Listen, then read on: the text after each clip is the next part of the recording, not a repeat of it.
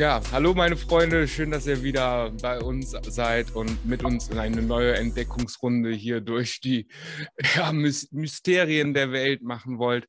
Ja, wir haben eine kleine Mammutrunde heute zusammengestellt. Wir haben den Kai Mügge am Start. Kai, grüß dich. Hallo, lieber Sebastian. Hallo Kai. Ja, Thorsten Lesker ist auch mit dabei heute. Thorsten, grüß dich auch. Hallo.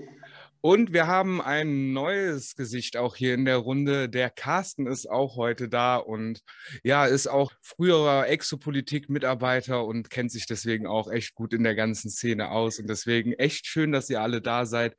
Und ja. Ja, hallo zusammen und hallo an die Hörer. Von mir auch nochmal schönen guten Abend zusammen. Hallo ja. Mirko.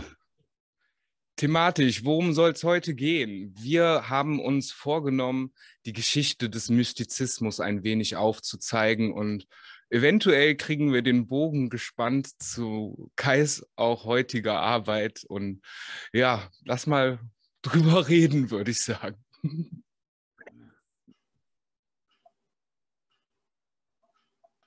So, seht ihr The Physical Phenomena of Mysticism? Ja. ja. So, ist also äh, kein textschweres Dokument. Alles, was hier eventuell im Englischen nicht zugänglich ist, werden wir für die äh, Zuschauer natürlich ins Deutsche übersetzen. Äh, from Elongation to Apparition, von der Elongation bis zur Erscheinung, also alle möglichen Formen der äh, Phänomenik sind hier natürlich gemeint. Und die Elongation die existiert tatsächlich im Mediumismus, stammt aber eigentlich von seinem Wortgebrauch her von Anthropologen und Missionaren, die also beobachtet haben, wie sich Schamanen und so weiter körperlich verformt haben sollen in dem Moment, wo sie in Trance sich mit ihren Krafttieren verbunden haben. Dann starten wir einfach mal da rein. Es geht, wie gesagt, auch darum, die Phänomene nicht nur in dem, unter diesem mediumistischen Gesichtspunkt mal oder unter dem parapsychologisch-mediumistischen Gesichtspunkt zu betrachten, sondern auch in einer etwas umfangreicheren äh, historischen Schau darauf. Jetzt schaue ich mal, ob sich das hier weiter bewegt. Jawohl.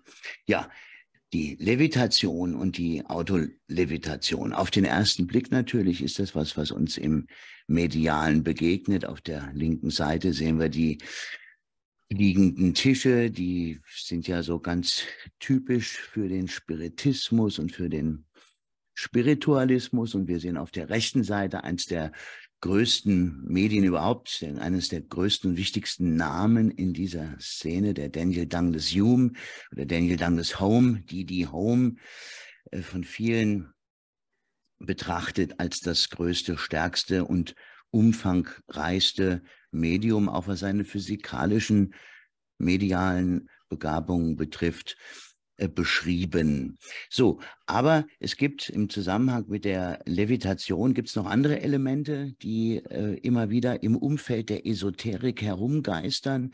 Da haben wir nämlich beispielsweise den Flugzeugingenieur, den schwedischen Flugzeugingenieur Lindholm, der also behauptet, in den 20er Jahren Lhasa in Tibet, die Hauptstadt von Tibet, besucht zu haben und dort Folgendes beobachtet zu haben. Die haben also eine riesige Stadtmauer und diese Stadtmauer, die ist von gigantischen Boulders, von Findlingen, riesigen Findlingen, ein Findling auf dem anderen. Und ja, wie bei vielen Baustellen der Vergangenheit hat sich die, oder stellt sich auch hier die Frage, wie wurde das eigentlich konstruiert? Und dieser Lindholm beschreibt, dass er beobachtet habe, wie, und das ist hier in dieser mittigen Zeichnung, könnt ihr den Kursor sehen? Ja, den können wir sehen. Ah ja, äh, das ist in dieser mittigen Zeichnung hier von diesem Flugzeugingenieur beschrieben. Er behauptet also, er habe eine große Gruppe von äh, tibetischen buddhistischen Mönchen beobachtet, äh, die mit einer zweiten Gruppe ihre Gesänge dirigiert hätten auf eine Art große Trompete hin, die mittig bedient worden sei. Das ist hier vorne an der Spitze dieser Konstruktion. Und diese Trompete sei ausgerichtet gewesen auf einen dieser gigantischen Steine, Und das sehen wir hier unten. Und ähm, er behauptet, dass durch die gutturalen Gesänge der Mönche scheinbar über diese Trompete der Schall in irgendeiner Form fokussiert worden sei, auf diesen Findling hin ausgerichtet. Und zuerst habe der nur am Boden ein bisschen herumgerollt, bis er dann anfang, anfing, äh, so hüpfende Bewegungen zu machen und bis er dann letztlich über die Bedienung dieser Trompete, das sehen wir hier in diesem Bogen und alle hopp, oben auf die lasaische Stadtmauer ja eingesetzt oder aufgesetzt wurde. Ja, und die Frage ist natürlich, ist das, ist das möglich? Ist das denkbar? Die Geschichte begegnet uns in verschiedenen Versionen, übrigens auch auf YouTube unter bestimmten Begrifflichkeiten. Ist äh, Schall in der Lage, solche Levitation oder Levitation, anormale, unbekannte Formen der Levitation auszulösen? Und da möchte ich eure Aufmerksamkeit auf die Arbeit des schweizerischen Ingenieur Hans Jenny lenken. Äh, der hat sich betätigt in einer Geschichte, die sich Kymatik nennt oder Cymatic mittlerweile im amerikanischen. Und das kennt ihr vielleicht unter dem Begriff äh, Klangformen, wie man also auf einer Fläche, die man einem äh, Ton aussetzt, einer Tonfrequenz aussetzt, das gesamte Spektrum steht da also offen und wenn man auf diese Fläche zuvor Sand aufgebracht hat, dann wird dieser Sand sich gemäß der Frequenz, äh, mit der man die Oberfläche bespielt, wird der Sand sich in hochkomplexe Formationen begeben. Das ist bekannt unter dem Namen Schallformen oder Klangformen.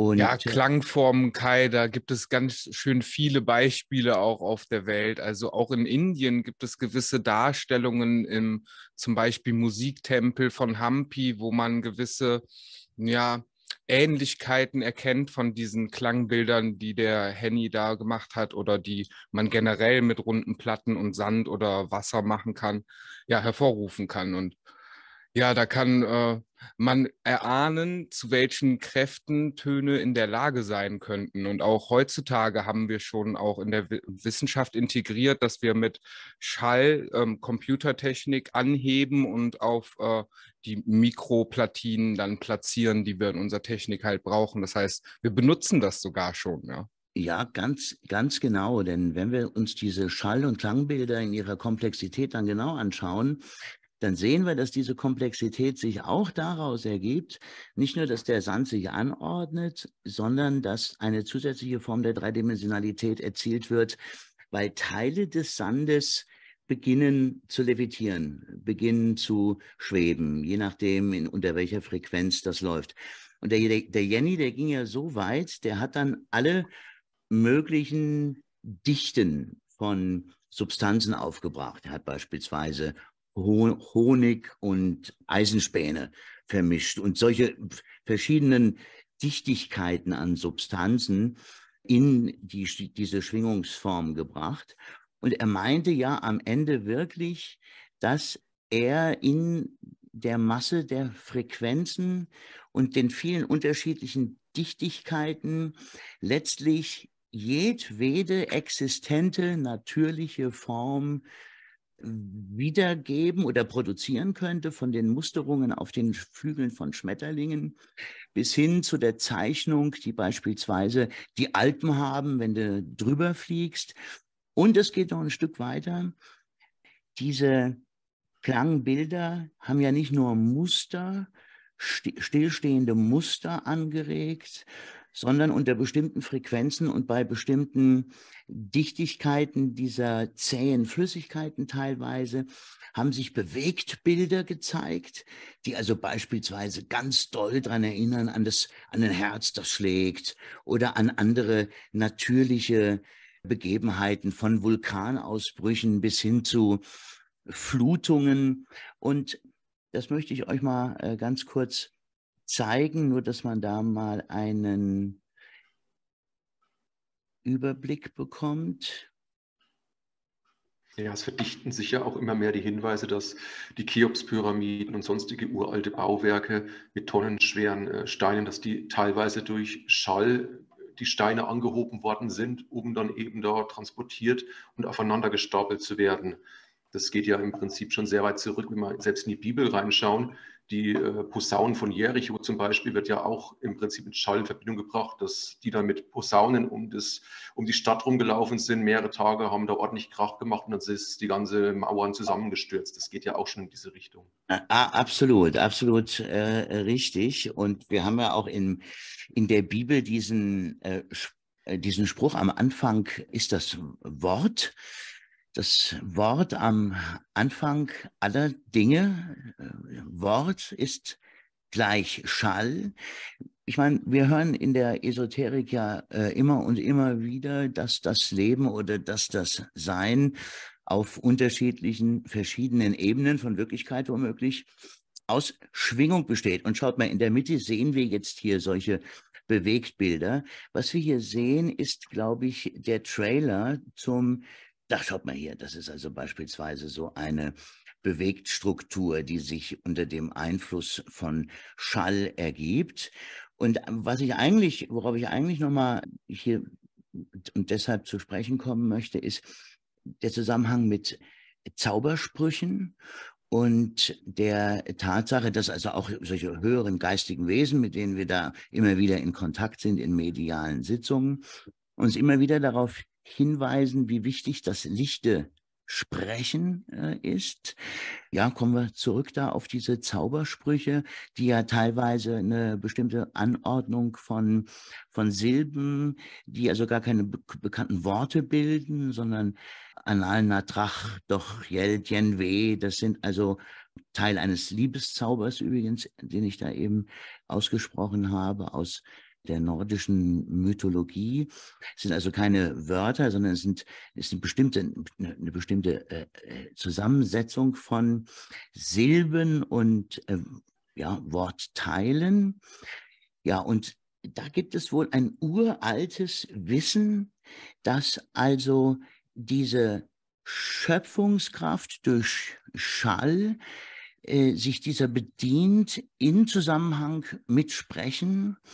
Äh, auch das B-Sprechen spielt hier natürlich äh, eine Rolle, wenn also die weisen alten Frauen Warzen besprechen oder andere Dinge besprechen. Ne, da werden ja auch größere Dinge besprochen. So, und auf diesen Zusammenhang wollte ich eigentlich hier zu sprechen kommen. Die die Idee, dass also tatsächlich durch Schall und durch gesprochenes Wort und womöglich auch noch verbunden mit einer Intention, also tatsächlich deutlich weitreichendere Folgen zu verzeichnen sind, als man das so im Allgemeinen annimmt. Wenn man so Zaubersprüche, ja, ja, das ist was, was Harry Potter äh, uns irgendwie äh, bringt.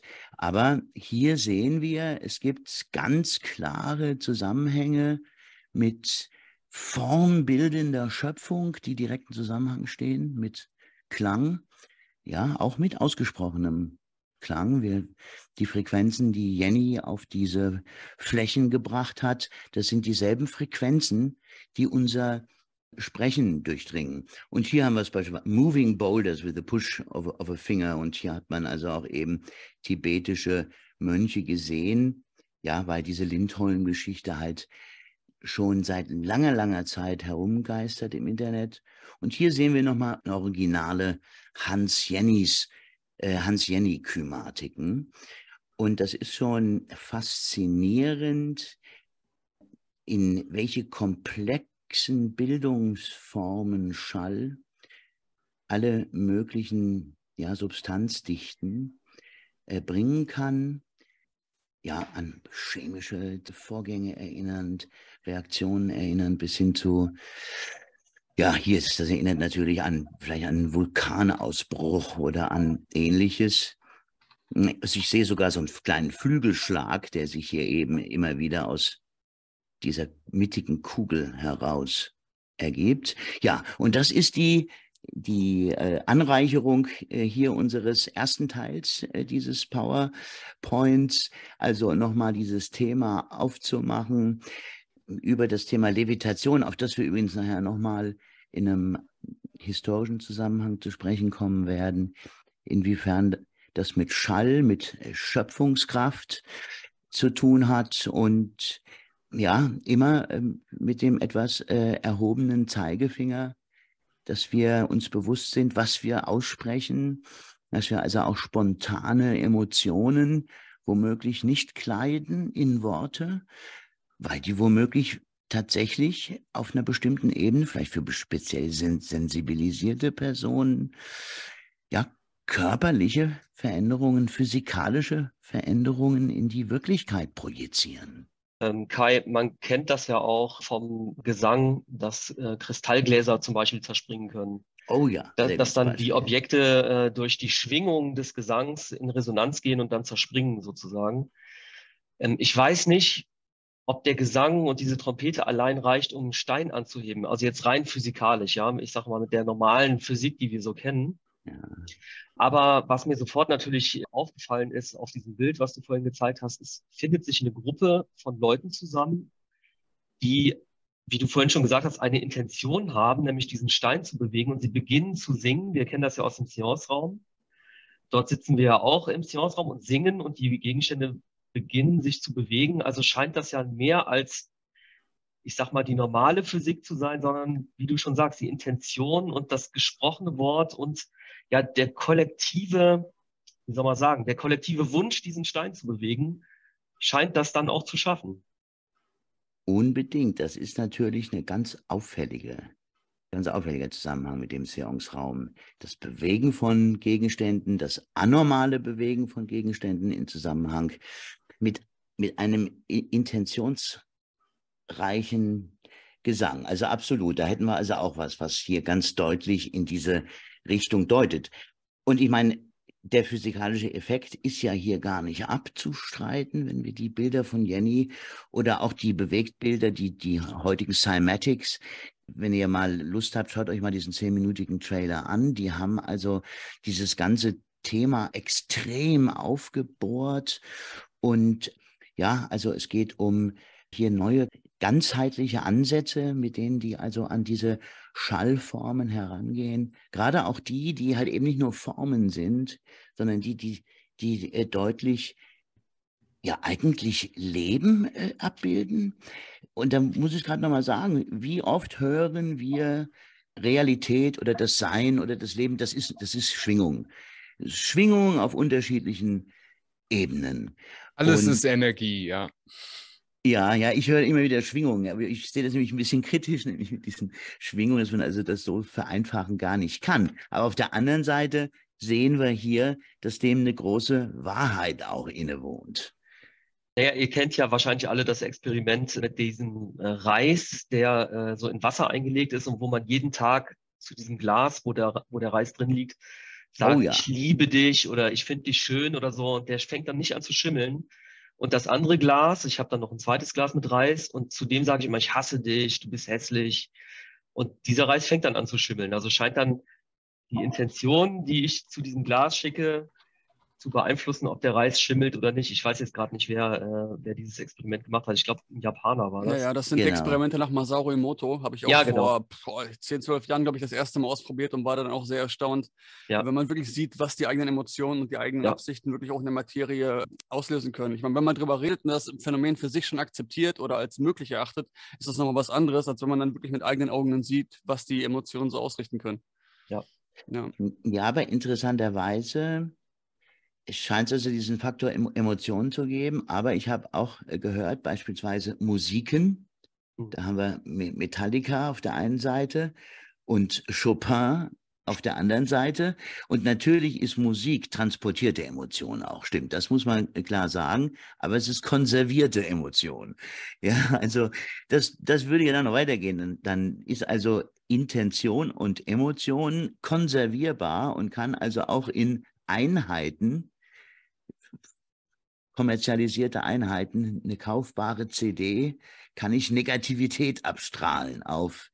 Und es scheint ja so zu sein. Und wenn, wenn man das angenommen hat, dass das wirklich so funktioniert und ich mir dann vorstelle, ich sitze im Auto, stehe im Stau und rufe nach vorne, ihr Idioten, wer weiß, was ich damit ausrichte, ja. Absolut. Du musst es nur immer und immer und immer wieder sagen gerade genau mit dem habe ich auch spielen müssen, weil das kommt automatisch, dass man dann diese Negativimpulse auf andere Autofahrer hat. Und wenn man es dann schafft, den Mittelfinger in so einen positiven Daumen zu verwandeln, der einfach ja das Ganze ein bisschen positiver verwandelt, das ist dann schon in Ordnung. Ja, ja, also bei diesem ersten Teil wollte ich eigentlich vor allen Dingen am Ende eigentlich darauf hinkommen, dass wir eigentlich da ein bisschen mehr Aufmerksamkeit vielleicht tatsächlich drauf richten müssen, denn wir alle sehen, wie Sprache insgesamt in unserer Gesellschaft sich ja dramatisch verändert hat. Also einmal von der Anwendung äh, des, äh, der, des, der Semantik äh, letztendlich, also Jugendsprache, Szenesprache und so weiter, wie das das Wort an sich verändert hat aber natürlich auch in Bezug auf dieses, was der Carsten eben mit dem, ein Beispiel, da gibt es natürlich noch, noch viel krassere Beispiele, wenn man also wirklich von, von äh, Beziehungen ausgeht, in denen wirklich womöglich Hass äh, vorliegt und ich bespreche so eine Hassbeziehung mit irgendjemandem und lass mich da also gehen und drücke meinen Hass in stundenlangem Sprechen aus über äh, dieses gehasste Subjekt. Ja, einfach, dass man vielleicht da im Hinterkopf behält, jedenfalls alle denen, denen es vielleicht wichtig ist, ja, dass man damit womöglich Dinge bewirkt, die man gar nicht doch bewirken will am Ende. Um auf dieses Levitationsthema nochmal kurz zurückzukommen. Es scheint ja nicht nur durch Schall möglich zu sein. Ich habe da mal ein Buch gelesen, da wurde auch behauptet, dass ich glaube, das war wiederum aus Tibet, dass die anscheinend die tibetischen Mönche, zumindest ein paar Eingeweihte, äh, über Wissen verfügen, Pflanzenextrakte generieren zu können, die, wenn irgendwo auf Gegenstände äh, draufgestrichen werden, dass diese Gegenstände anfangen zu schweben, zu levitieren. Ich kann aber gar nicht mehr sagen, Buch das war. Das habe ich einmal irgendwo gelesen. Das scheint also schon recht äh, geheim zu sein, diese ganze Geschichte. Aber da scheint es wohl auch irgendeinen so Pflanzenextrakt zu geben, der auch einen Schwebezustand herbeiführen kann Zusammenhang, sehr interessant, im Zusammenhang mit der Ufologie fällt mir da ein, was du da gerade erzählst, Thorsten. Da gibt es einen, ja, es ist nicht so ganz klar, ob diese Bilder sind jedenfalls noch nicht vollends entlarvt. Da gibt es einen russischen Forscher aus den 60er oder 70er Jahren, der also angeblich aus der Insektenflügelforschung einen seltsamen Levitationseffekt entdeckt hat, der also sich über die Flügel einer bestimmten Insektenart übertragen hat. Und diese, diese Bauart, dies, das ist von ihm dann auch sehr gut dargestellt. Das hat er danach gebaut und hat also angeblich so eine Art Ein-Mann-Flugobjekt entwickelt. Ja, da ist es also ist auch eine anormale Form der Levitation, angeblich ein Luftgravitationseffekt, der sich über den hochkomplexen Bau von Insektenflügeln übertragen soll. Habt ihr das auch schon mal gehört? Kennt ihr vielleicht sogar die, die Bilder? Nee. Ja, ich habe schon mal gesehen, ich kenne auch die Bilder. Ich, ich komme jetzt aber nicht auf den Namen. Aber sehr interessantes Phänomen. Wirklich so ein Ein-Mann-Teil, also so eine kleine Plattform ist das mit so einem Griff, wo er drauf steht und dann da rumfliegen soll, vielleicht wenn erklärt, funktioniert. Ja. Vielleicht erklärt das ja auch, vielleicht erklärt das ja auch, warum die Hummel fliegen kann, obwohl sie nicht fliegen könnte normalerweise. Oh ja, oh ja, das ist eine. Kann die wirklich? Ist das? Ist das also das sagt man immer so. Ich habe das schon so oft gehört. Die Hummel, so wie sie gebaut ist und so, könnte eigentlich gar nicht fliegen, aber sie fliegt halt trotzdem. Ja, das sind oh, so okay. Theorien unserer allwissenden Wissenschaftler, die im Prinzip ja. fast gar nichts wissen. auch in den damals im 19. Jahrhundert stattfindenden, ja, in Kalifornien aufkommenden Goldrauschdingen, wo es auch Vermutungen von Flugmaschinen gibt. Da haben wir mit Frank Stoner auch letztens in dem Thema Breakaway Civilization drüber geredet. Da gibt es auch Vermutungen, dass es mit diesem, ja, auch Gold, dass man monoatomisch auch irgendwie ja, rausziehen kann, dass das auch eine Art Levitationseffekt auf diese Fluggeräte ausübt. geschlagen hätte, ja. Aha. So, ja, hier ist er, Grebennikov heißt er und da, das ist er. Das sind also Aufnahmen, die angeblich irgendwie nach Perestroika, also nach dieser Öffnung, die Gorbatschow äh, der Sowjetunion oder Russland verpasst hat, verpasst hat, äh, angeblich in den Westen geraten sind. Und die zeigen hier den Forscher und hier geht es dann tatsächlich um den Bau dieser speziellen Insekten. Und ja, das, das Objekt soll also ja unfraglich geflogen sein. Wir, wir sehen ihn hier, also auf dem Eingangsbild sehen wir ihn hier schon vom Boden abgehoben. Diesen Levitationseffekt angeblich ausnutzend. Und diese, dieses Thema Levitation oder anormale Levitation oder ist Levitation unter solchen Bedingungen möglich, das geht noch weiter. Also mal bei, von der Psychokinese ganz abgesehen, da sehen wir ja äh, Objekte in allen möglichen Formen levitieren, aber es gibt noch eine eigentlich ganz Europa mindestens betreffende Geschichte, die, die Levitation angeht, die hervorragend belegt ist und höchst erstaunlich ist. Da kommen wir aber später drauf zu sprechen. Hier sehen wir gerade diese Flügel, wie sie in, dieser an, in diesen angeblichen Gravitationseffekt übergehen, auf dem dann das Flugobjekt, das er konstruiert hat, ja, wir kennen das ja aus der Automobilindustrie, wie schnell da tatsächlich solche Dinge unterdrückt wer werden. Und das ist natürlich theoretisch auch denkbar äh, für alles Aeronautische, dass da also, wenn man sich fragt, ja, wenn das wahr ist, wieso ist das dann nicht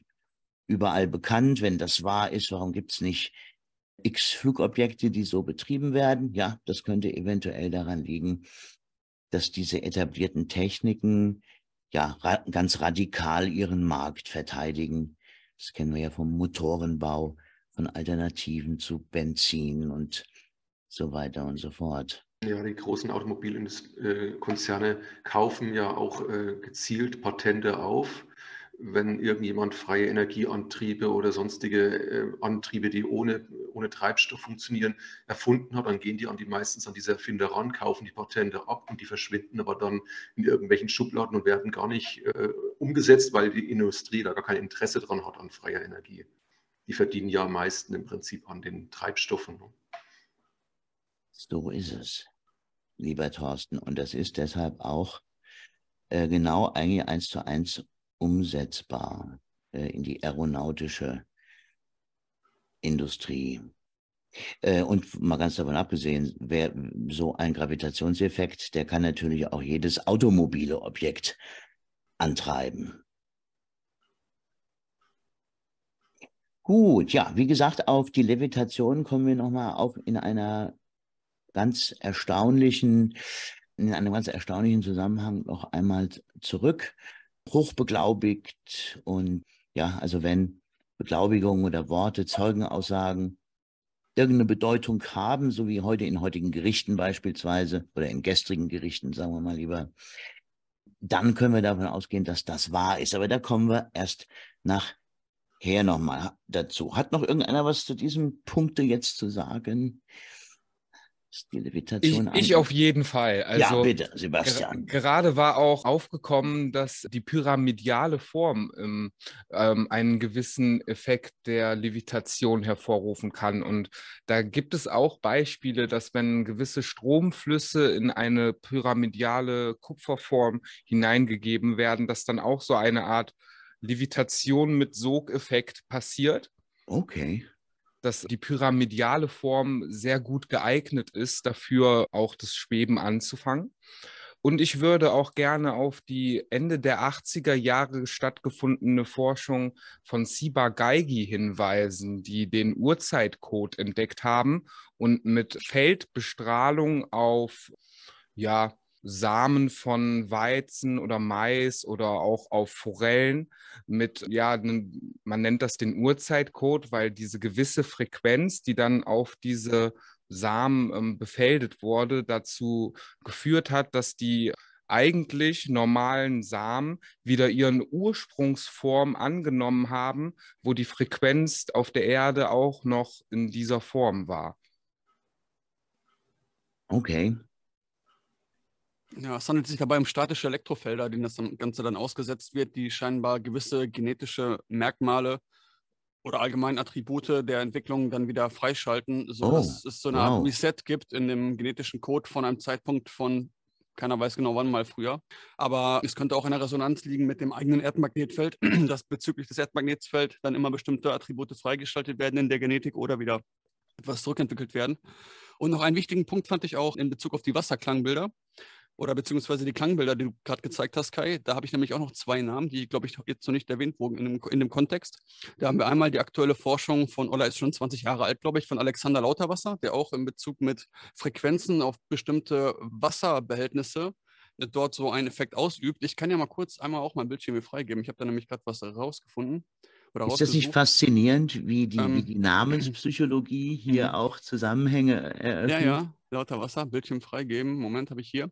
Und zwar kann man hier zum Beispiel sehen, wie jetzt ein Gefäß mit Wasser äh, mit einer bestimmten Frequenz, Moment, sieht man es? So, Jawohl. mit einer bestimmten Frequenz hier gezeigt wird. Und dann wird auch schon durch die Veränderung der Frequenz die Form verändert. Und dann sehen wir gleich, wie zum Beispiel eine Form, äh, eine grundlegende Urform ähm, bestimmter ich sag mal, das sind, glaube ich, so Insekten mehr, Insektenform, mhm. sich dann schon hier raus oh, ja, kristallisiert toll, jetzt gleich. Toll. Und da sieht man schon, dass quasi das Resonanzfeld, ja, hier die typische wow. Raupe und so, da sieht man schon, dass das Resonanzfeld in der, in der Flüssigkeit selber, in dem Wasser, das ist, sind meistens hier ähm, Wasserbehältnisse, die aufgeschlagen werden mit der, mit der Frequenz, dass es alles schon drin vorhanden ist. Es muss halt nur Schaut Frequenz, euch das an. Ja. Meine, da kann man noch mehr gucken. Das ist, wie gesagt, schon, ich glaube, über 10, 15 Jahre alte Forschung. Die haben auch nochmal so ein bisschen in Superzeitlupe aufgezeigt, wie sich bestimmte formgebende Prinzipien wieder dann darstellen in dem Wasser. Macht ja auch Sinn, wenn man äh, bedenkt, dass wir zu, ich weiß nicht, wie viel Prozent aus Wasser bestehen ja. und dass sich diese Formen dann in uns ja, widerspiegeln. Also das sieht ja aus wie eine genau. Kellerassel so. Genau, ja, da ist schon diese absolut. Form halt mit drin. Genau, da gibt es auch sehr viele andere sehr interessante Beispiele. Also ja, wer es noch nicht kennt, Alexander Lauterwasser, Mhm. Ja, und dann, da wir auch gerade von den Klangbildern gesprochen haben, der ähm, Name des Entdeckers dieser ganzen Phänomene ist, glaube ich, auch noch nicht gefallen. Das ist der Ernst Florenz Friedrich Klatny, der schon Ende des 18. Jahrhunderts genau mit diesen Frequenzen gearbeitet hat, mit einem mit einer Geigenbogen, quasi so Metallplatten angeschlagen hat und Sand drauf gestreut hat und dieses Phänomen damals Tat. schon bekannt ja. gemacht hat. Jenny Auch hat dann diese moderne Form, die dann Kymatik genannt wurde, in den 50er, 60er Jahren ähm, ja, entdeckt. Die Forschung nochmal ganz neu aufgelegt. Ja. Für alle, die da mal weiter recherchieren wollen, wollte ich die beiden Namen nochmal kurz mit reinwerfen. Ja, fein. Vielen Dank. Also ihr habt doch sicherlich auch schon mal von diesem einen Herrn gehört. Ich habe vorhin schon mal geguckt, ob ich den finde, aber es ist, ich habe jetzt nichts gefunden auf die Schnelle. Ich glaube, in der USA war das gewesen, auch noch nicht ganz so ewig her. Irgendwann im letzten Jahrhundert, denke ich, war das. Der soll so einen Park gebaut haben. Und zwar soll er hauptsächlich nachts gearbeitet haben und es war auch alles eingezäunt, also keiner konnte da reinschauen. Und äh, er hat das alles ganz alleine gemacht, auch sehr schwere ähm, Steine. Er hatte aber keine keine Gerätschaften dabei, äh, sondern man hat immer nur so einen schwarzen Kasten gesehen, der irgendwo oben angebracht war und anscheinend auch so eine Art Schall aus, äh, erzeugt hat, mit dem dann diese Steine da aufeinander gestapelt wurden. Ich finde aber gerade nicht, wer das war. Edward Leeds Garlin und das Coral Castle. Okay, genau. Ah, das also, Coral Castle, ganz genau. Oh, da war ich sogar. Coral Castle oh. habe ich mir sogar angeschaut.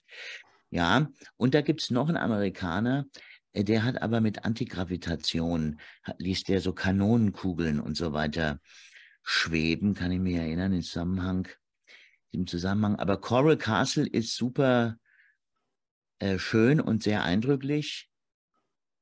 Ja, auch Ballons, da, da, da stehen gigantische Steinquader, stehen da auf äh, einem Zentimeter und finden auf diesem Zentimeter äh, Aufsatzfläche, dann eine Balance für das Ganze, das also riesige, keine Ahnung, wie viele Tonnen die wiegen, äh, mit einem, kannst du mit einem Finger kannst du aufstoßen und dann gleiten da die Türen auf, die aus mannsdicken Stein gebaut sind, ja, Coral Castle, das ist was, was Eindrückliches, ja.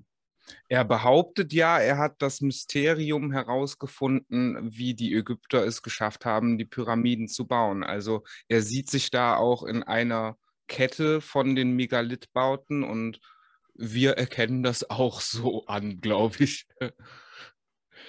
Ich habe noch eine ähm, spannende Geschichte. Ja, die Sphärenharmonik unserer Planeten, die kann auch festgehalten werden und da entstehen auch diese Muster, wenn man zum Beispiel die Umlaufbahn der Venus um die Sonne ins Verhältnis mit der Umlaufbahn der Erde um die Sonne nimmt und an einem gewissen Rhythmus immer eine Verbindung dieser, zwischen diesen beiden Planeten zieht, dann kommt auf ganz lange Sicht auch wieder diese Form zustande, die wir hier auf den Klangbildern auch schon sehen konnten. Ah, das heißt, ja. wir sind hier im Großen wie im Kleinen immer mit den gleichen Phänomenen konfrontiert. Und ich habe jetzt letztens herausgefunden, dass eins unserer urphonetischen ähm, Laute, das Om, ja. der Ton ist, den die Sonne von sich gibt. Oh ja, oh ja. Das soll der Urlaut sein.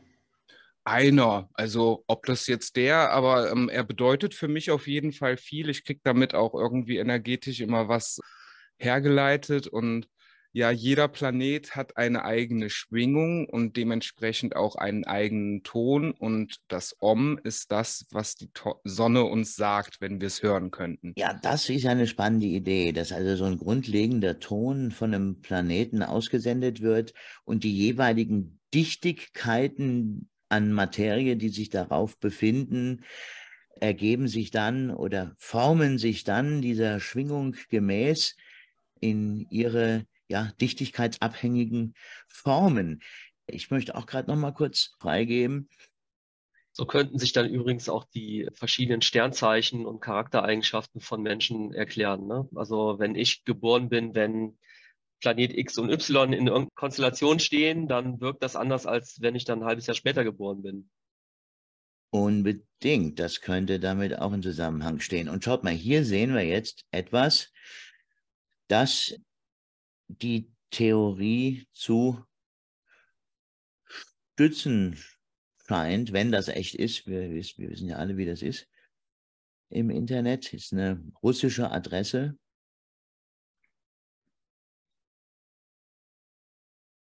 Ja, auf jeden Fall vorstellbar. Ja. Ja, auf jeden Fall. Also wir sehen hier eigentlich in, in einer etwas äh, äh, makrophysikalischen Art das, was wir in der Kymatik und oder bei den klattnischen Klangformen im, im Kleinen, im Feinen sehen. Ja, ich war eigentlich auf der Suche nach diesem amerikanischen Forscher, der ist in den 90er Jahren immer wieder immer wieder zur Sprache gekommen.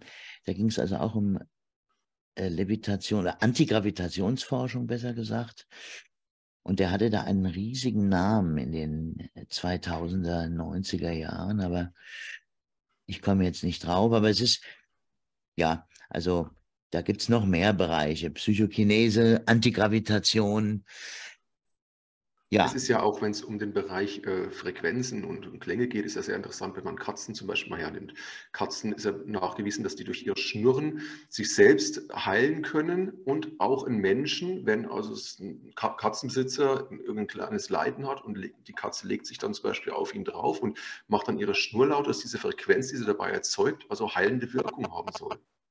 Ja, nicht nur bei Kleinleiden. Ich hatte da sogar vor Jahren schon mal eine Studie gelesen, dass tatsächlich auch nachweislich Knochenbrüche wesentlich schneller verheilen, wenn man halt jeden Tag eine Katze streichelt auf einem, die ähm, dann diesen Schnurlaut von sich gibt. Dass das wirklich so eine Resonanz ergibt, dass selbst Knochen schneller zusammenwachsen wieder. Und als Katzenbesitzer kann ich äh, tatsächlich bestätigen, äh, also unser Kater, der legt sich auf die Stelle drauf, die gerade schmerzt. als ob er es weiß. Also das ist schon ich, ich glaube, ich habe herausgefunden, wer der Amerikaner war, den Kai gerade gemeint hat. Der ist auch im Kontext zu Dr. Judy Wood und ihrer Arbeit von 9-11 und der Aufklärung dessen zu nennen. John Hutchinson. Ja, Hutchinson, genau. Oder Hutchins. Nee, wie heißt der, Sebastian? John Hutchison.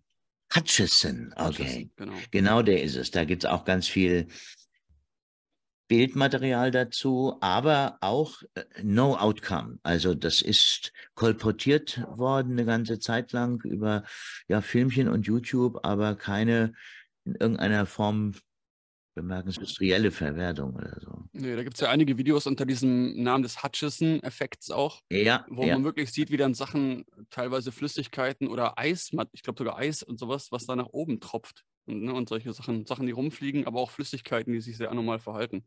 Ja. ja kann man auch nochmal nachschauen bei Interesse. Ja, allerdings, wie gesagt, dieser, dieser, also dieser Zusammenhang mit der Levitation, mit der Gravitation, der existiert bestimmt, aber in diesem ersten Teil dieses PowerPoint-Dingens ging es mir vor allen Dingen auch um die Zauberkraft des Sprechens, die Idee, dass Worte hier mehr bewirken, als uns bewusst ist und dass das tatsächlich die Beweisführung Dafür ja, aber es soll ja auch Levitationsfälle gegeben haben, die jetzt mit gar nichts von dem erklärbar sein könnten, was wir jetzt hier besprochen haben.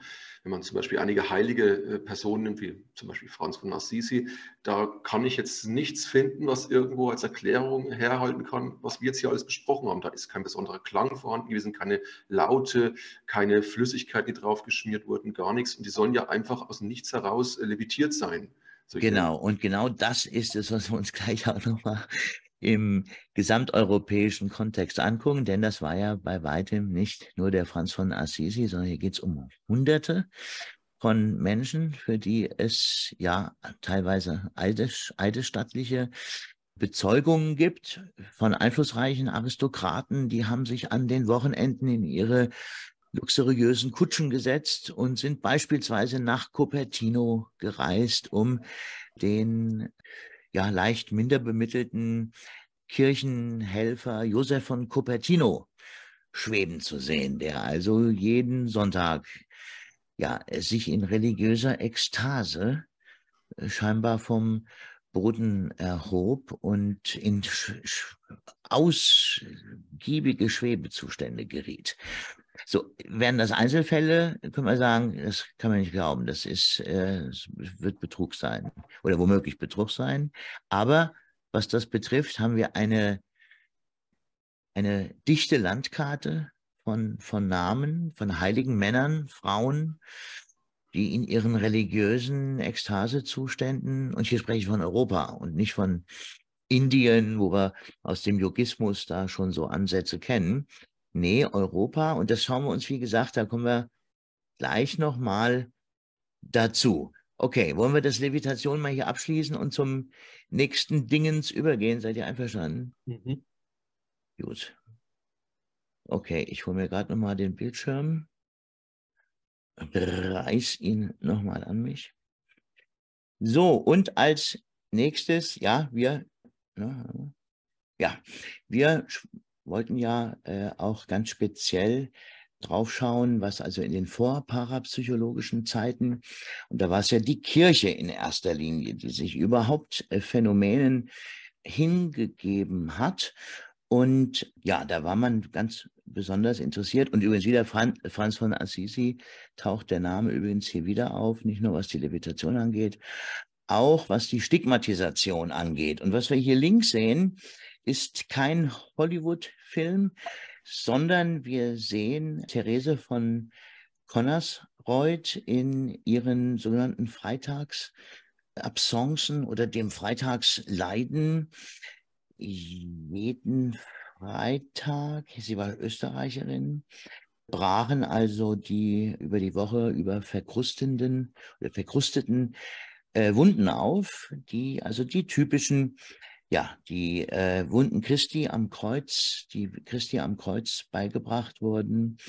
Ja, und die Kirche kennt diese Phänomenik, Menschen, die äh, diese Phänomenik an ihren Leibern zum Ausdruck bringen, einmal im Zusammenhang mit äh, positiver religiöser Zugewandtheit und auch ekstatischen Formen der Religiosität und wie das ganz oft im dualistischen, in der dualistischen Wirklichkeit ist und natürlich auch im äh, grundsätzlichen der Kirche, wo gut und böse, gibt es also auch im Bereich der Besessenheit, der, der dämonischen Besessenheit, die ja historischer Fakt ist. Ist ja keine Frage, ist das eine Hollywood-Erfindung oder nicht? Die dämonische Besessenheit ist ein historischer und ein äh, geografischer Fakt. Das extrem negative Zustände, in die Menschen hineinverfallen und oftmals mit ihren Glaubenssätzen in Zusammenhang stehende negative Ausdrucksformen, also der Dämon im kirchlichen Glauben, dann auch eine Rolle spielt. Und ja, beide, die, die religiöse positive Ekstatikerin, die dann Weissagungen macht und den Menschen versucht, ja, Vorteile zu verschaffen, wann soll ich heiraten, wo soll ich mein Haus bauen und so weiter. Das wurde also hier in diesen Freitagsleiden mit äh, Schlangen von Menschen, die also hier vorsprechen wollten. Und äh, sie hier in diesem Zustand Visionen ähm, hören wollten und womöglich eine selbstbetreffende Weissagung. Ja, in der Geschichte der praktizierenden Kirche ist es also so, dass es für die Priester immer ein, eine Auszeichnung war, äh, von, von, von Padre Pio angefangen war, Empfänger der hm, Wundmale Christi. Ja, dann haben wir auch ein paar Fälle, in denen man angeblich einen Kirchenmann dabei erwischt hat, wie er das selbst machte, oder es gab andere Hinweise darauf, dass sich das auch ja, Kirchenmänner in irgendeiner Form oder Mönche, Pfarrer, Mönche äh, selbst beigebracht haben. Warum ist natürlich immer so, immer so eine Frage. Geht es hier wirklich um was, was wir Betrug bezeichnen können? Oder ist das was, was also unbedingt ausgelebt werden will und weil es nicht von alleine äh, sich abbildet, hilft man nach? Ja, im Positiven und im Negativen. Christi hat niemals aus den Augen geblutet. Das ist ein Special Feature von der äh, Frau Connersreuth. Ja, und das ist also eine der typischen vorparapsychologischen Erscheinungen, die weltweit im Umfeld der des, des Katholizismus und des Protestantismus auch betrachtet wurde. Wir kommen auch gleich nochmal auf das Thema Besessenheit ein bisschen zu sprechen. Ich möchte es immer nie so weit ausholen, weil ich weiß, dass das vielen immer ja so ein bisschen Unsicherheit oder Angst macht. Das wollen wir natürlich hier, hier nicht machen. Wir werden es gleich nochmal kurz berühren. Ja, die Hypnose, also auch die Einbildung, wenn man das so sagen will, ist auch die Hypnose dazu in der Lage. Wir wissen ja, dass Hypnose scheinbar in der Lage ist, so Brandblasen zu erzeugen, ist dann womöglich so eine eingebildete oder äh, einer Suggestion folgenden äh, Zusprechung oder Idee. Kann sowas davon ausgelöst werden? Ja, was meint ihr dazu? Ja, Kai, mir stellt sich ja die Frage, das sind ja Stigmata, so wie man sie von Jesus kennt, ja. ja. Ähm, gibt es das denn auch im asiatischen Raum oder ist das jetzt ein, ein katholisches Phänomen? Also Unbedingt. Also das ist auf jeden Fall ein Phänomen, das wirst du nicht bei Maasai-Kriegern finden. Genau, es das wollte ich fragen, ja. Ja, es sei denn, sie sind missioniert worden. Naja, nee, aber wenn sie jetzt nicht missioniert sind und gar nichts von Jesus wissen oder so. Ja. Nee, ist mir nicht bekannt, ist also äh, geschichtlich hauptsächlich bekannt, auch im direkten kirchlichen Umfeld. Da gibt es nur ganz, ganz wenige Fälle, wo die Menschen nicht ausdrücklich Kirchen verknüpft waren. Nonnen, Mönche, ganz, ganz fromme Gemeindemitglieder, also ganz klar mit dem westlichen biblischen Glauben verknüpft. Ja, das Interessante dabei ist ja auch immer, dass ja eigentlich gesagt wird, dass die äh, Kreuzigungen damals zu Jesu Zeit ja gar nicht durch die Handgelenke äh, vonstatten gegangen sind, sondern dass eigentlich die Personen damals durch die, also durch die Unterarme eher hier eher ähm, die Nägel durchbekommen haben, weil sonst das Gewicht, wenn es jetzt durch die Handfläche durchgegangen wäre, das Gewicht von der Person gar nicht gehalten hätte. Seltsamerweise treten diese Stigmatisierungen aber eben immer an den Handflächen auf, wo aber angeblich Jesus vielleicht gar nicht den Nagel durchbekommen hat. Das heißt, es sieht schon sehr stark danach aus, dass es ein starker Glaube dieser Person ist, ein sehr starker religiöser Glaube, der dann so eine, so eine Wunde hervorruft. Man weiß ja, Glaube versetzt Berge, starke Suggestionen können dazu führen, dass man dann irgendwelche Wunden an sich erzeugen kann. Unbedingt. Also da sagst du was ganz Wichtiges. Äh, das korreliert womöglich nicht. Ja, der, die tatsächlichen Einschlagsstellen dieser großen Nägel, die waren nicht womöglich, wahrscheinlich, man weiß das ja so genau nicht. Aber die Römer waren ja erfahrene Kreuziger. Die wussten, dass das Gewebe an der Stelle, wo die meisten Stilisierten beispielsweise ja die Wundmale an den Händen haben, dass das physiologisch gar nicht hält. Das hält die Menschen da oben nicht am Kreuz. Das reißt aus, das Gewebe reißt. Und ja, und dann sind die Menschen nicht mehr gekreuzigt, sondern baumeln nur noch am Kreuz. Und naja, man hat ja auch äh, in, in diversen Filmen gesehen, dass die Gekreuzigten festgebunden worden sind und dann praktisch noch durch den Sadismus der Kreuziger, dass die Hände dann noch festgenagelt worden sind. Das kann natürlich auch sein. Ne? Ja, also ich glaube, äh, die Bilder wie beispielsweise in Life of Brian sind dann doch eher die Ausnahme gewesen, wenn wir auf die Realität hm. der Kreuzigungen blicken. Ja, Monty Python. Jeder äh, trägt sein eigenes Kreuz. so empfehlenswertesten ja. ist da eigentlich der Film Die Passion Christi, der ist also sehr gut. Ja, genau, mit Mel Gibson war sehr umstritten, glaube ich, damals. Also auch. von Mel Gibson produziert und der Hauptdarsteller war der James Caviezel gewesen, der den genau, Jesus gespielt ja, hat. Ja. Ich würde gerne auch... Originalsprache auch, das war das Besondere daran. Das war ja in, in, in ich glaube, in Aramäisch war das der ganze Film gewesen. Der kleine feine Unterschied zwischen in Mitleidenschaft zu geraten und Mitgefühl für ähm, Energien zu haben, der ist für mich sehr, sehr wichtig, weil ich auch an, das löst gerade bei mir was aus, was ja, äh, ja, der eigene Glauben, den jeder hat, den drückt er auch irgendwo aus. Und ja, da kann man halt ja, sich verfangen auch oder wie auch immer und da Sachen zum Ausdruck bringen, die gar nicht da sind. Und deswegen ist in Mitleidenschaft zu geraten oft der verkehrte Weg, weil man dann verliert das wahre Gefühl dessen zu erkennen, was dahinter steckt. Gut gesagt, lieber Sebastian. Ja, dann gehen wir mal weiter und bewegen uns mal hier aus diesem, hier oben ist nochmal ähm, auch nochmal aufgeführt, in welchen Bereichen wir also äh, jeweils diese einzelnen Phänomeniken finden. Eines der typischsten von der Kirche in präparapsychologischen Zeiten untersuchte Phänomen der Stigmatisation. So, und dann kommen wir zu dem Begriff Elongation und jetzt sind wir auch wieder, auch wieder im, in den Zeiten der Medialität und bei den, im Zeitalter der Spiritualität und den Persönlichkeiten dieser größten geistigen Bewegung des Westens. Ja, also das Wort Elongation, das wird mit einer Phänomenik in Verbindung gesetzt, die ich euch mal kurz äh, beschreiben will. Im, ba Basler Psi-Verein ist das englische physikalische Medium Bill Meadows zu Gast und vor ungefähr 20, 30 Mitsitzern sitzt der Mann im Rotlicht auf einem Sessel.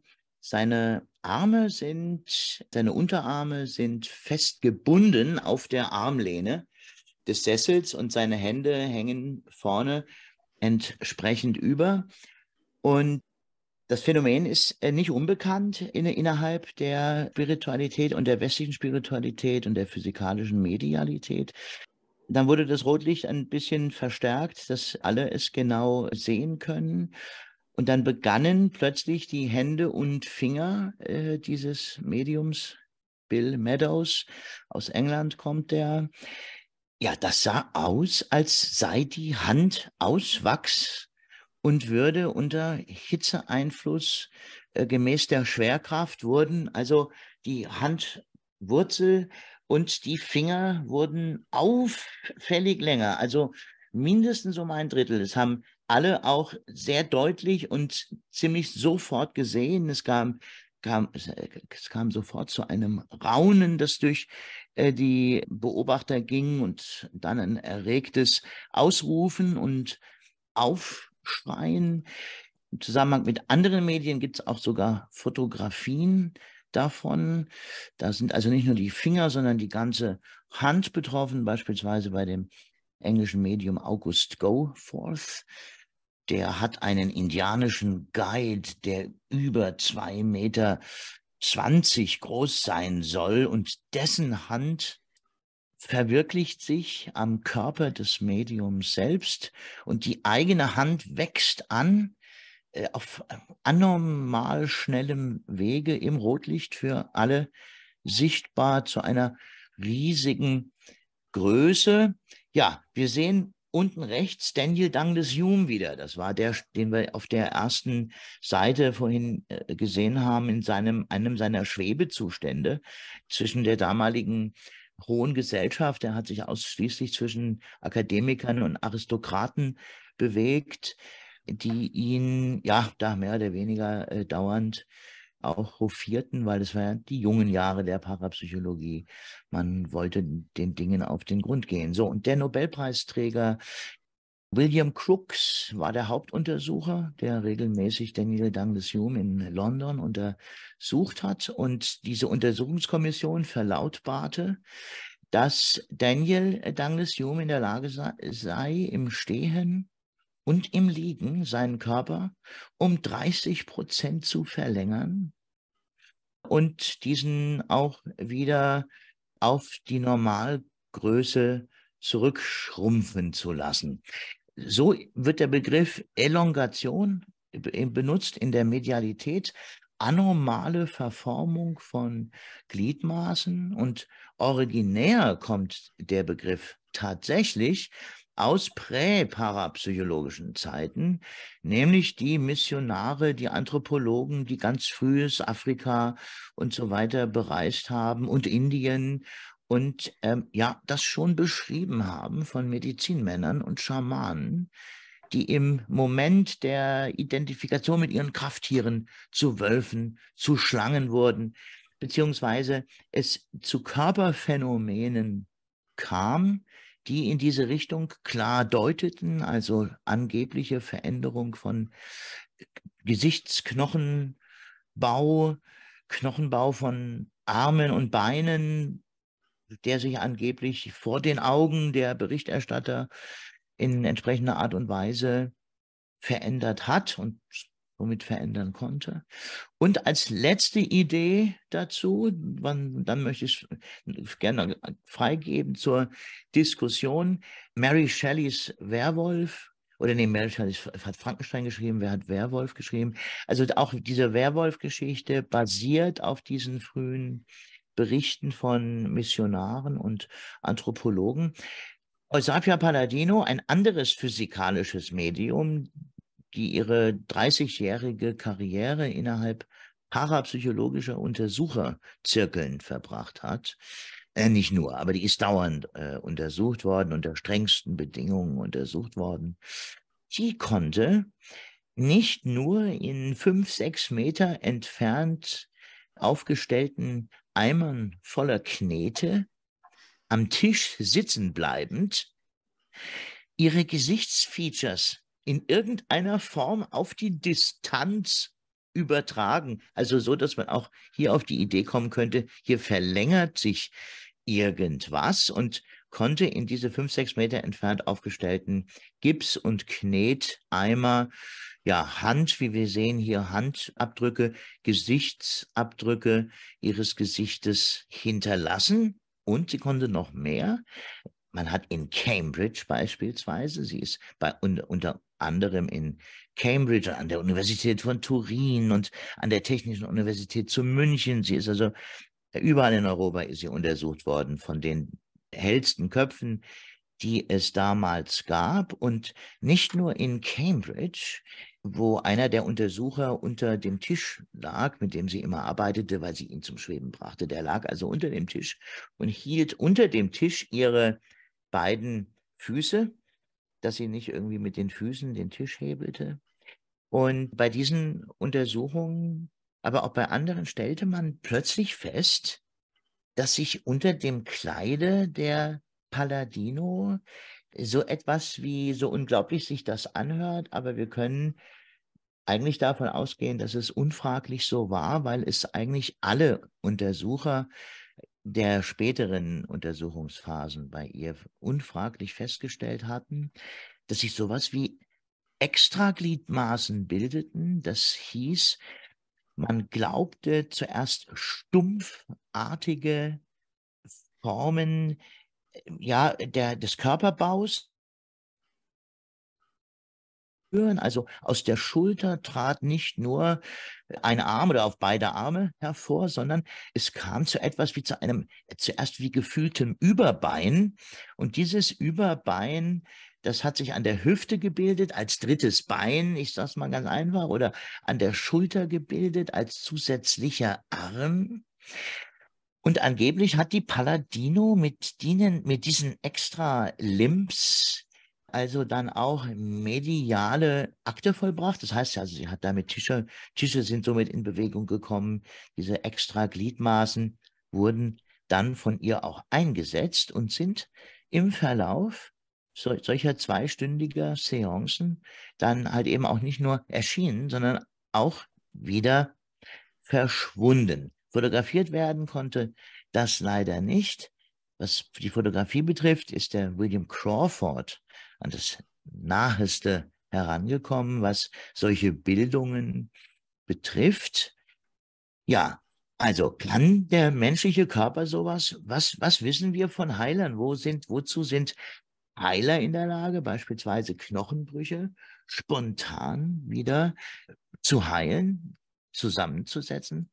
Beispielsweise hat das was damit zu tun? Die Beeinflussung von Knochenbau, kann das von innen, kann das von außen passieren? Oder ist das alles nur Illusion? Haben sich William Crookes, Nobelpreisträger für Physik, Entdecker des Thalliums, Bereiter des modernen Fernsehzeitalters, hat der sich von einem Medium, obwohl er immer mit fünf Mituntersuchern an dem Daniel Douglas Hume dran war, ist das gar nicht wirklich passiert, dass der sich 30 Zentimeter verlängern und dann auch wieder verkürzen konnte. Was meint ihr?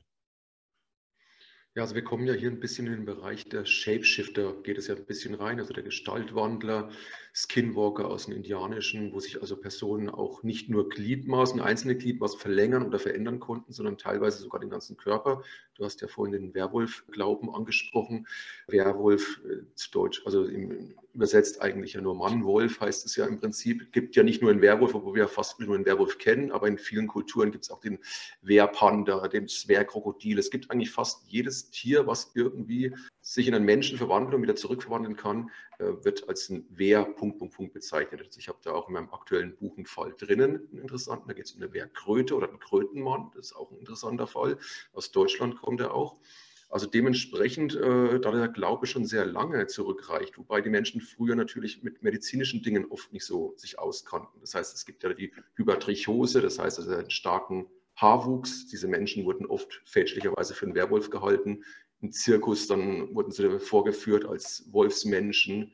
Ähm, also dementsprechend, es gab schon auch gesundheitliche Sachen, die möglicherweise frühere Werwolffälle erklären. Aber es geht doch in sehr viele Kulturen rein und eben gerade diese Shapeshifter, also ich würde es nicht gleich immer alles abtun, dass es einen medizinischen Hintergrund hat. Ich könnte mir schon auch vorstellen, warum soll es sowas nicht geben? Es gibt es in der Tierwelt, gibt es sowas. Tiere können also nicht nur ihr ihre Farben oder ihr Aussehen an sich verändern, sondern es gibt auch Tierarten, die können ihre komplette Form verändern. Warum soll es das nicht auch bei Menschen geben? Wichtiger Einwurf, die Fähigkeit, die wir in der Tierwelt zur Veränderung vorfinden. Ich bin mir nicht ganz sicher, ob wir da von denselben Phänomenen sprechen. Also wenn ich zur Skinwalker Ranch zurückgehe und sehe, dass da Riesenwölfe rumlaufen, und so. Und dann aber im Seance-Raum bin, wo ich dann sehe, dass bei Eusapia Palladino extra Glieder ja wachsen oder sich bilden. Ich weiß nicht, ob das dasselbe Phänomen ist. Ich glaube es, also ich glaube es eher nicht. Und Kai, es gibt doch ein Bild von Eusapia, wo die im, im äh, Kabinett sitzt und wo dann so kleine Hände das Kabinett oben aufmachen. Ist das nicht Eusapia? Das ist Linda Gazera. Aber wir haben, bei Eusapia haben wir beispielsweise den, den Bildbeleg für ihre beiden kontrollierten Hände.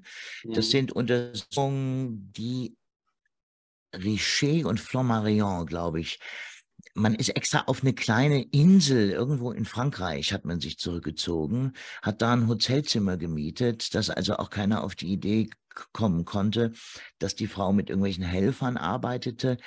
Man schloss sich dann ein in einem kleinen Hotelzimmer und ähm, über Fußkontakte wurden, Foto wurden Fotografien gemacht. Die, das Medium wurde die ganze Zeit gehalten. Die beiden Untersucher, es waren zwei Untersucher, ein Medium. Die eine Hand hielt ihre, ihren Arm, die andere Hand hielt das Bein und mit den Füßen wurde die Fotografie ausgelöst. Und auf dem Foto sieht man, wie ihre beiden Arme, ihre beiden Hände gehalten sind und trotzdem äh, tritt oben aus dem, aus der, aus dem, äh, zwischen den Vorhängen, aus der Spalte, eine dritte Hand hervor, die eine kleine Glocke, die hinten im Kabinett auf einem Tisch stand, in der Hand hält und ähm, schlägt. Während des Phänomens selbst herrschte relativ dunkles Licht. Die Untersucher glaubten, sie hätten ein, ein Levitationsphänomen beobachtet. Die schwebende Glocke auf den Fotos enthüllte sich dann die materialisierte, ja, scheinbar materialisierte Hand. Allerdings hing die an ihrem Körper dran, wissen wir nicht. Aber du hast recht, können wir dieses Phänomen aus dem Schamanismus, wo die in ihre Krafttiere gehen, hat das was damit zu tun, wenn die Körper sich aus für mediale Zwecke verformen? Oder ist das alles illusionär? Ja, wir hatten, wir haben, wir können in der Zeit nicht zurückreisen. Es gibt ja die, es gab ja Experimente auch im 19. Jahrhundert, wo man unter den Tisch, vor dem das Medium gesessen hat, eine Waage zum Beispiel gestellt hat. Ja. Und dann ist der Tisch in die Luft gegangen, also ist levitiert und auf der Waage konnte man sehen, dass dort mit demselben Gewicht des Tisches äh, gedrückt worden ist. Also als ob vom Medium, was vor dem Tisch sitzt, auch so eine Elongation auf die Waage geht und dann den Tisch nach oben drückt, sozusagen. Und das könnte natürlich sein, dass die Spirits, die mit den Medien arbeiten, dies als Erklärung für die damals ja mechanisch denkenden Menschen gemacht haben, ja, dass, dass die eine Erklärung dafür hatten, dass der Tisch schwebt. Absolut, du sprichst da auf die Untersuchung von, von Crawford an, genau mhm. die, die meinte ich. Moment, ich wollte gerade noch mal euch das Bild zeigen, von dem wir eben gesprochen haben. Ich habe es mal, ein Bild mal schnell auftreiben können. So. Und dabei waren aber die Elongationen ja, glaube ich, auch nicht sichtbar. Ne? Also es war unsichtbar. Man sah halt nur, dass das Gewicht des Tisches irgendwie sich auf die Waage übertragen hat. Und daraus hat man dann geschlossen, dass dass so vom Medium es. aus ja ein, ein, spiritueller Körper sozusagen oder eine Verlängerung auf die Waage geht und dann den Tisch nach oben drückt. Absolut, so ist es. So, also hier sehen wir, das war Everett Fielding von der SPA. Ja, das ist das Bild. Und Professor Gagliotti von der Universität. Und, aha, nee, doch, das waren doch nicht die Sitzungen auf der Insel, die sind hier in Neapel wohl abgehalten worden. Aber die waren also immer sehr streng. Man hat sich nur in hochkontrollierten Räumlichkeiten aufgehalten. Und das, was wir hier sehen, war absolut gang und gäbe in diesen spiritistischen Sitzungen. Das erscheint hier vielleicht auf den ersten Blick ein bisschen profan, wenn wir hier Constellation, die Konstellation, die Bedingungen sehen, unter, das, unter denen das uns hier präsentiert wird. Aber es, ich muss es immer wieder sagen, es waren die hellsten Köpfe ihrer damaligen Zeit. Man war ganz klar auch auf, ausgerichtet auf möglichen Betrug von Medien. Man hatte so oft es ging Zauberkünstler äh, mitsitzen, die also solche Zauberroutinen womöglich erkennen sollten.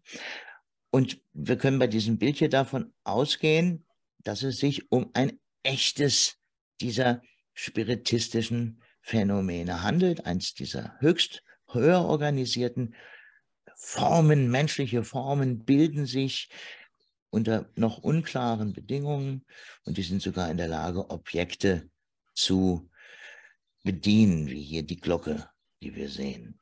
Ja, also ein, auf jeden Fall ein Rätsel innerhalb der menschlichen äh, Geschichte, von den Untersuchern der Medien sehr, sehr nah an eigentlich unser wissenschaftliches Weltbild herangeholt.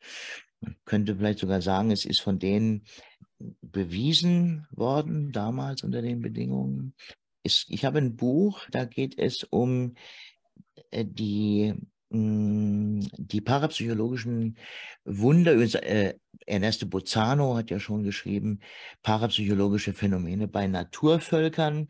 Dieses andere Buch, von dem ich hier spreche, das ist etwas jüngerer Natur. Das heißt Spirit Talkers. Und es ist eine Sammlung von 600 Seiten dicht beschrieben über, ja, paraphysikalische Phänomene nordamerikanischer Ureinwohner, nordamerikanischer Indianer. Und ja, da, da werden also äh, Sachen beschrieben, die gehen deutlich in diese Richtung. Das muss man mal sagen, und zwar von, von sehr, sehr zuverlässigen Beobachtern. Und ähm, ja, das hat ja letztlich auch die Parapsychologie dann auf den Plan gehoben, weil die äh, wirklich bizarre Sachen von immer zuverlässigeren Beobachtern äh, beobachtet werden konnten. Ja, und die Elongation, die Verformung, die Verlängerung von Gliedmaßen gehört offensichtlich hier dazu. Ja, sehr interessantes Phänomen. Ich kenne das, also jetzt nicht in dem Rahmen dieser Seance und so weiter. Ich habe das schon vor zehn Jahren mal in der Popkultur gesehen bei Basketballspielern. Da dachte ich erst, das wäre oh, so ein oh, Fake ja. oder so eine, so eine Art irgendwie äh, Fotomontage, Bildmontage, dass da auch manchmal beim Spiel plötzlich die Hand sich ersichtlich groß wird, um den Ball zu umfassen und um bestimmte Moves zu machen oder der Arm länger wird und so. Und da habe ich schon vor einigen Jahren mal so eine Kompilation aus bestimmten Szenen gesehen die ich damals halt einfach nur als Fotofake so abgetan habe, aber dann vor kurzer Zeit nochmal beobachtet habe, mit meinem jetzigen Wissen nochmal angeschaut habe und mich dann gefragt habe, ob da nicht vielleicht doch solche Phänomene stattfinden. Kennt ihr das auch, das Material? Ja. Ja. ja. Mhm. Absolut, ja. Ne, nur vor aller Augen und in aller Öffentlichkeit vor laufenden Kameras sowas zu machen, ist dann natürlich, glaube ich, nochmal eine andere Nummer als das unter, unter kontrollierten Bedingungen. Es ist auch interessant, dass wir, wenn wir ja aus 80 Prozent aus Wasser bestehen und uns trotzdem als so fest definieren und eigentlich doch eine gewisse Viskosität haben, also dass wir da Potenzial zur Verformung irgendwo vielleicht haben, ja. Ja, und wenn wir dann so nochmal auf den Biozentrismus gucken, der ja das Bewusstsein letztendlich im Zentrum allen Seins beschreibt und letztlich auch dingliche Realität, das ist unsere äußere physikalische Realität, aber natürlich auch, wie unser Körper gebaut ist, dass das alles letztlich ein Produkt ist, das wir projizieren ins Chaos der Moleküle und äh, die Dinge deshalb äh, nur so stabil erscheinen, weil unsere einzelnen Wahrnehmungsfeatures so ineinander greifen, dass tatsächlich äh, dadurch Leben auf einem Planeten möglich wird, der durchs Weltraum fliegt. Weil das, was wir sehen, das können wir anfassen, was ich anfassen kann, daran kann ich riechen. Das ist also ein stimmiges Produkt, das unser Bewusstsein über unser Gehirn generiert, hier uns ermöglicht. So, wenn das aber alles nur eine Frage der der Wahrnehmung oder der Bewusstseinsprojektion ist, dann ist es natürlich sowieso auch relativ schnell und früh denkbar, dass solche äh, Anomalien auftreten und dann letztendlich auch von Kameras eingefangen werden. Da denke ich beispielsweise an die, an die ganzen Reptiloiden-Verformungen, die wir ja immer wieder präsentiert bekommen von bestimmten Kreisen wie sich also die äh, äh reptiloide Kernpersönlichkeit dann zeigt in den menschlichen Körpern. Ihr wisst, wovon ich rede. Schuppen, äh, schlitzige Augen. Ja, also wenn, dann bedarf es nämlich eigentlich nur eines leicht veränderten Bewusstseinszustandes. Und schon können eigentlich in unserer physikalischen Welt die verrücktesten Dinge passieren. Also es gab da ja mal angeblich in England beim britischen Königshaus, da sind ja immer diese Gerüchte, dass ja angeblich die, die Windsors da ähm, reptiloider, reptiloider Abstammung sind. Und angeblich muss es da mal einen Vorfall gegeben haben, dass der Queen vor größerem Publikum hat die sich angeblich irgendwie verändert. Ihre Optik hat sich ein bisschen so reptiloid verändert. Es wurde muss von einer größeren Menge von Menschen gesehen worden sein. Und es hat dann auch später angeblich eine Presseerklärung vom, vom äh, Königshaus gegeben, in der klargestellt wurde, ja, es ist aber trotzdem weiterhin eure Königin, so ungefähr mit den Worten. Also es ist passiert, aber sie ist weiterhin die gleiche, die ihr kennt und sowas. Ihr braucht euch da keine Sorgen zu machen und so weiter. Man findet dazu fast nichts mehr. Ich habe es mal irgendwo in einem Buch gelesen. Also wenn man da versucht, im Internet was zu finden, man wird kaum fündig, eben höchstens ein paar Screenshots, die sich früher mal jemand gemacht hat. Aber angeblich soll sowas eben mal in der Öffentlichkeit passiert sein. Wie weit das stimmt, ich weiß es nicht. Wie gesagt, man findet nicht mehr viel darüber. Aber es ist schon sehr interessant. Also wenn dann angeblich sich das Königshaus tatsächlich dazu geäußert hat und das auch nicht verneint hat, soll ja auch in dieser einen Serie, die es da gibt, ähm, diese, die über das, Könige, über das Königshaus über britische geht, ich, wie heißt die Serie jetzt? Crown oder ich bin mir jetzt gar nicht The sicher. Crown, ja. ja. Da soll es doch angeblich auch immer wieder so Anspielungen in der Serie geben auf äh, reptiloide Abstammungen im Königshaus. Ach, okay. Ich habe auch ein äh, super Beispiel, was eventuell sogar neu für euch jetzt ist, wo man es auch noch nachrecherchieren kann und es gibt auch noch Bilder davon und so weiter. Und es ist aber auch eine Sache, da muss man ein Gefühl für entwickeln. Das geht nicht einfach so. Mhm. Ähm, es hat damals, ich glaube, das war 1981, in Rammstein in Deutschland eine Flugshow stattgefunden, wo auch ja ganz viele Besucher waren. Ich glaube, man redet da von 300.000 Besuchern oder so, die bei dieser Veranstaltung da waren. Und ähm, da kam es zu einem Flugunglück. Also da wurden Flugschauen veranstaltet und da haben dann ich glaube, es war eine italienische Flugstaffel, eine Art Stunt äh, hinlegen wollen, wo sich dann zwei Flugzeuge gequetscht haben. Und das ist natürlich dann zu einer Riesenkatastrophe ähm, ausgeartet. Und da sind natürlich auch viele Menschen umgekommen. Und es gibt von diesem Tag und von diesem Ereignis Videomaterial, was über die öffentlich-rechtlichen ausgesendet wurde und seitdem natürlich unter Verschluss gehalten wurde. Man kann aber, und da muss ich jetzt auch auf die Arbeit von Dancing with Demons hinweisen, den YouTube-Kanal kann man gerne finden, da ist darauf zu erkennen, dass aufgrund dieses Unglückes eine Art ich sage mal, Portal entsteht, wo Wesenheiten in die Realität hier runterrendern. Das heißt, es ist auf diesen ganzen Videobildern, wenn man sich das ganz betrachtet, zu erkennen, wie aufgrund der Perspektive, aufgrund verschiedener Menschen sich gewisse reptiloide Wesen, die Verformungskünstler sind und auch mit den Perspektiven und wie mit wie das Endbild zustande kommt, die spielen mit dem allen und da ist es sehr gut drauf zu erkennen und das will ich als Hinweis hier mal raushauen, um in die Selbstrecherche reinzukommen und eventuell einen Blick dafür zu kriegen. Also, dass sich dass ich Wesen da ins Publikum beamen, oder? Ja, so kann man das jetzt nicht unbedingt sehen, sondern man sieht verletzte Menschen und man sieht, wie die alle zusammen agieren, um diese Wesenheit zu verstecken, wie sie hier in die Materie runterkommt. Okay. Aha. Ja, hast du Rammstein gesagt? Richtig, ja. Ah ja, aber das ist, ist das dieses große Unglück von Rammstein? Richtig, ja. Okay. Mhm. Ja, äh, vielen Dank für, für das äh, Beispiel. Ich wollte euch gerade noch mal ein anderes aktuelles Beispiel hier zeigen, weil wir von, von Medien sprachen und medialen Leistungen. Das hier ist der Gordon Garforth in einer seiner Trancen.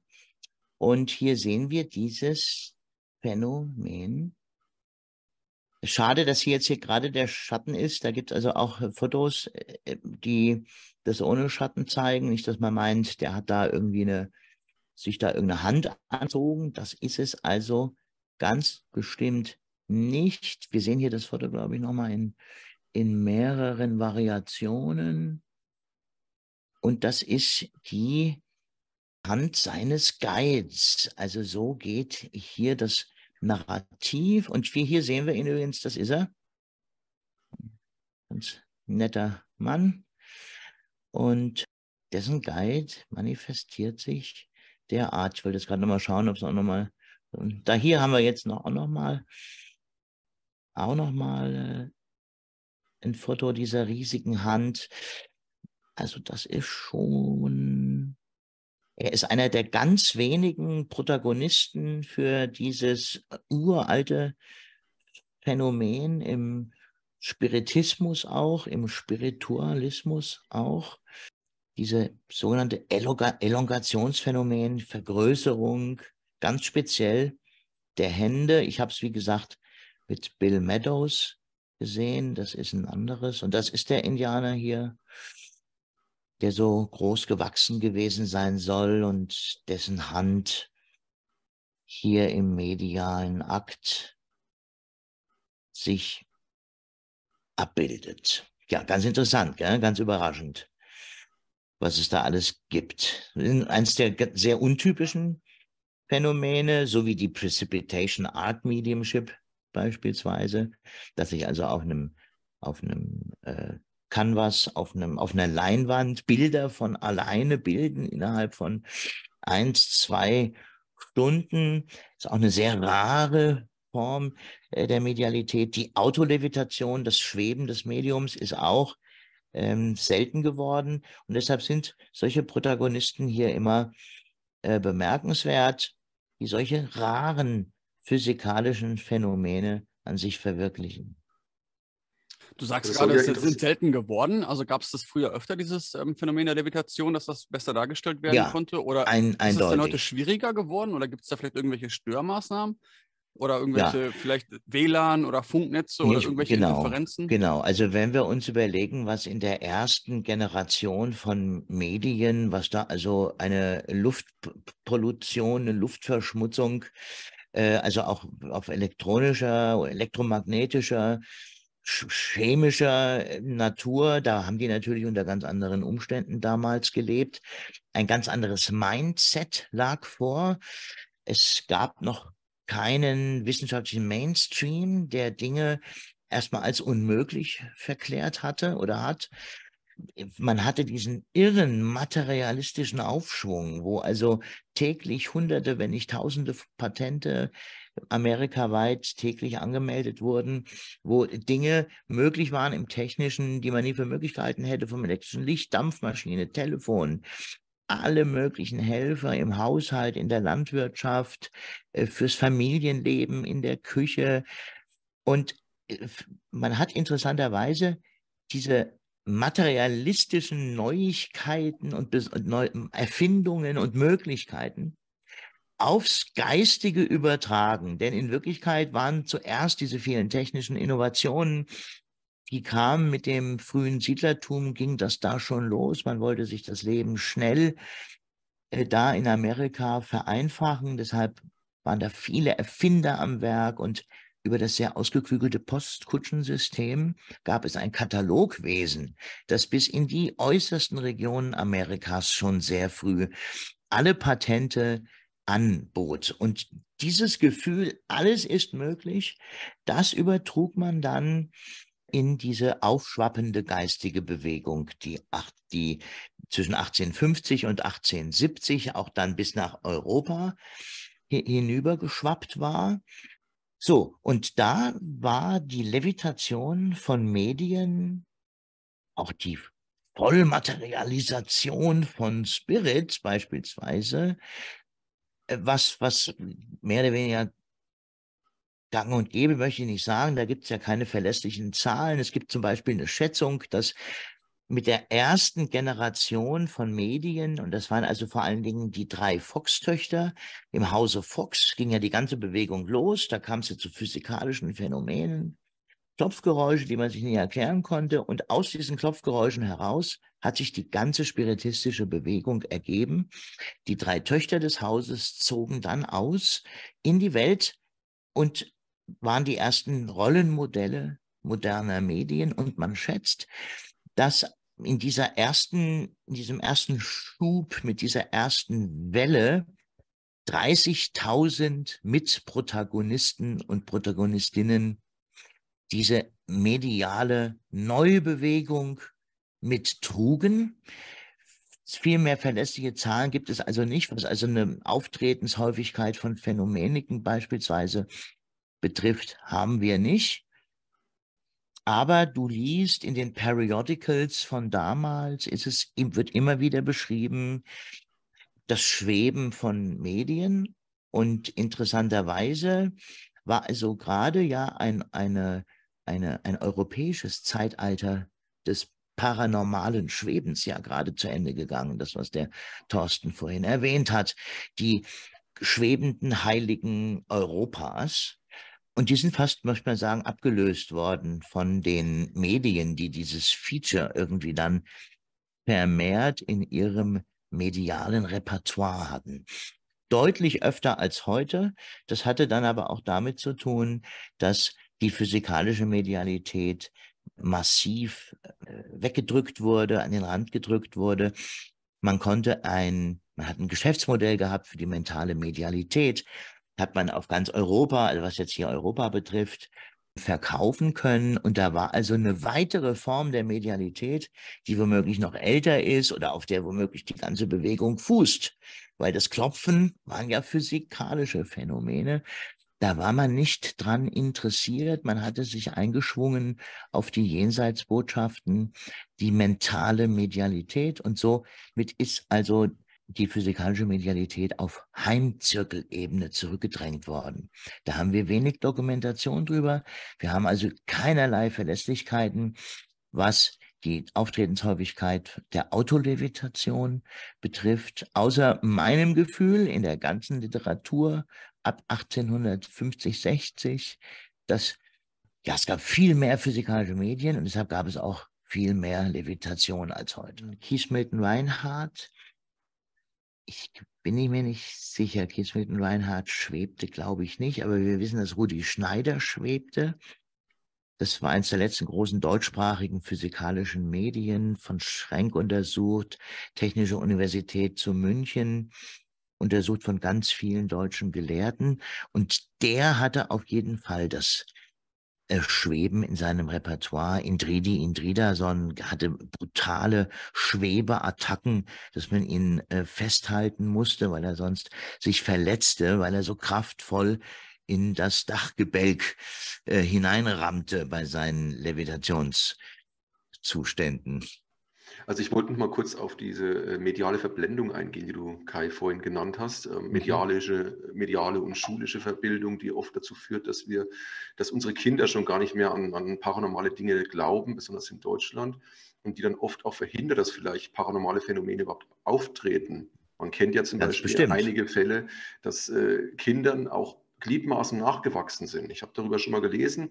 Die wussten einfach nicht, dass es, dass es nicht geht. Man hat ihnen also von klein auf oh, ja. eingetrichtert, dass es nicht funktioniert. Dementsprechend haben die einfach gedacht, sie können das, wie eine Eidechse auch. Die kann ja auch einen, ihren Schwanz abwerfen, einmal zumindest. Dann wächst er ein bisschen stümperhaft nach, aber sie kann das. Und wenn ein Kind halt sowas sieht und denkt, bei uns Menschen geht es auch und es wird nicht verbildet, dass es nicht gehen kann. Mhm. Dann gibt es also angeblich Fälle, wo Menschen, also hauptsächlich waren es Kinder gewesen, denen Gliedmaßen nachgewachsen sind, die sie irgendwie verloren haben durch irgendeinen Unfall oder sowas. Ne? Oder das Sehen ohne Augen, das hat ja auch so viel Schlagzeilen gemacht, ne? Die, die Kids, die alle mit ihren blickdichten Dingern da Fahrrad fuhren, Ball spielten, aus Büchern die, die jeweiligen Bilder genau beschreiben konnten.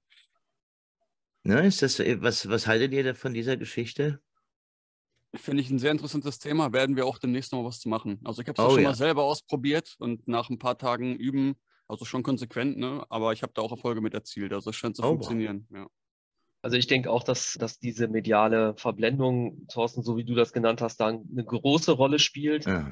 Und auch die, die Filmindustrie, die hat dazu beigetragen, dass der Spiritismus ja in, in diese ja, dunkle Ecke geschoben wird. Wenn man sich einen Film anschaut, wo es um Spiritismus geht, dann sieht man nur fiese Geister und Blut und was weiß ich. Und da haben die Leute dann einfach Angst. Mhm. Ja, und dann äh, aus der Praxis kann ich sagen, versucht mal einen Zirkel zu gründen und äh, am Leben zu halten. Das ist in der heutigen Zeit auch nicht so einfach. Mhm. Einfach weil die Leute zum Teil keine Zeit haben, oder ja, da gibt es tausend Gründe, warum ein Zirkel dann wieder auseinanderbricht. Und ich glaube, das war früher nicht so. Früher ja. gab es kein Fernsehen, dann haben sich die Leute getroffen, die hatten dann ein Ziel und heute ist das wirklich schwieriger. Also ja, die hatten die Leute, die hatten ein richtiges hohes metaphysisches Bedürfnis und mhm. man lechzte nach der von Swedenborg schon vorausgesagten geistigen Welle, die kommen sollte. Der hat ja schon 1700 Eppes, hat er das schon vorausgesagt, der amerikanischen Gesellschaft. Da kommt Mitte des 19. Jahrhunderts eine neue große geistige Welle auf euch zu. Die lechzten schon danach.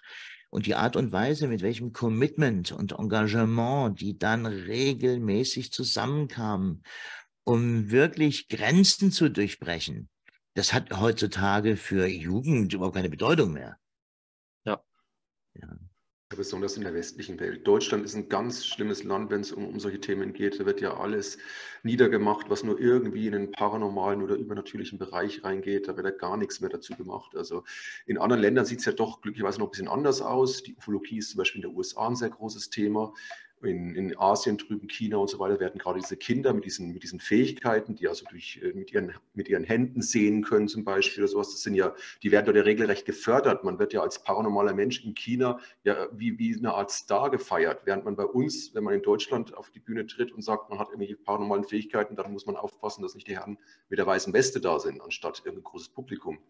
Also das gibt schon noch Länder, da geht man etwas anders mit den paranormalen Themen um.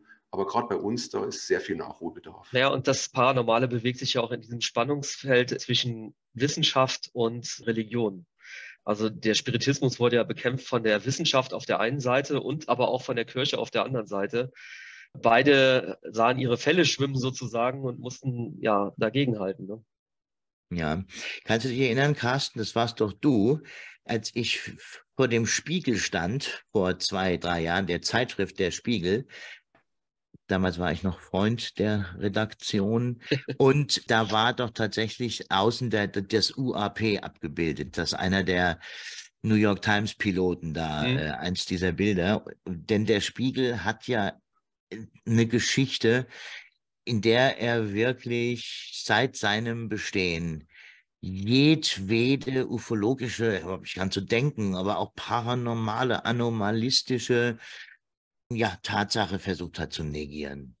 Und dass der dann äh, vorne das UAP drauf hat und auch nur ansatzweise einen Artikel dann drinne hat, dass der das irgendwie als möglich oder denkbar rendert, das war, das muss für die ein großer Schritt gewesen ja, sein. Ja. War ein ja, Coming ja. Out, ja. Ich glaube, da tut sich auch was. Also Ne, wenn man in die Richtung Exopolitik schaut, da sieht man schon, dass sich da einiges tut. Von Amerika, wie Thorsten oh, gerade gesagt hat, in Deutschland sieht man da leider noch nicht so viel davon.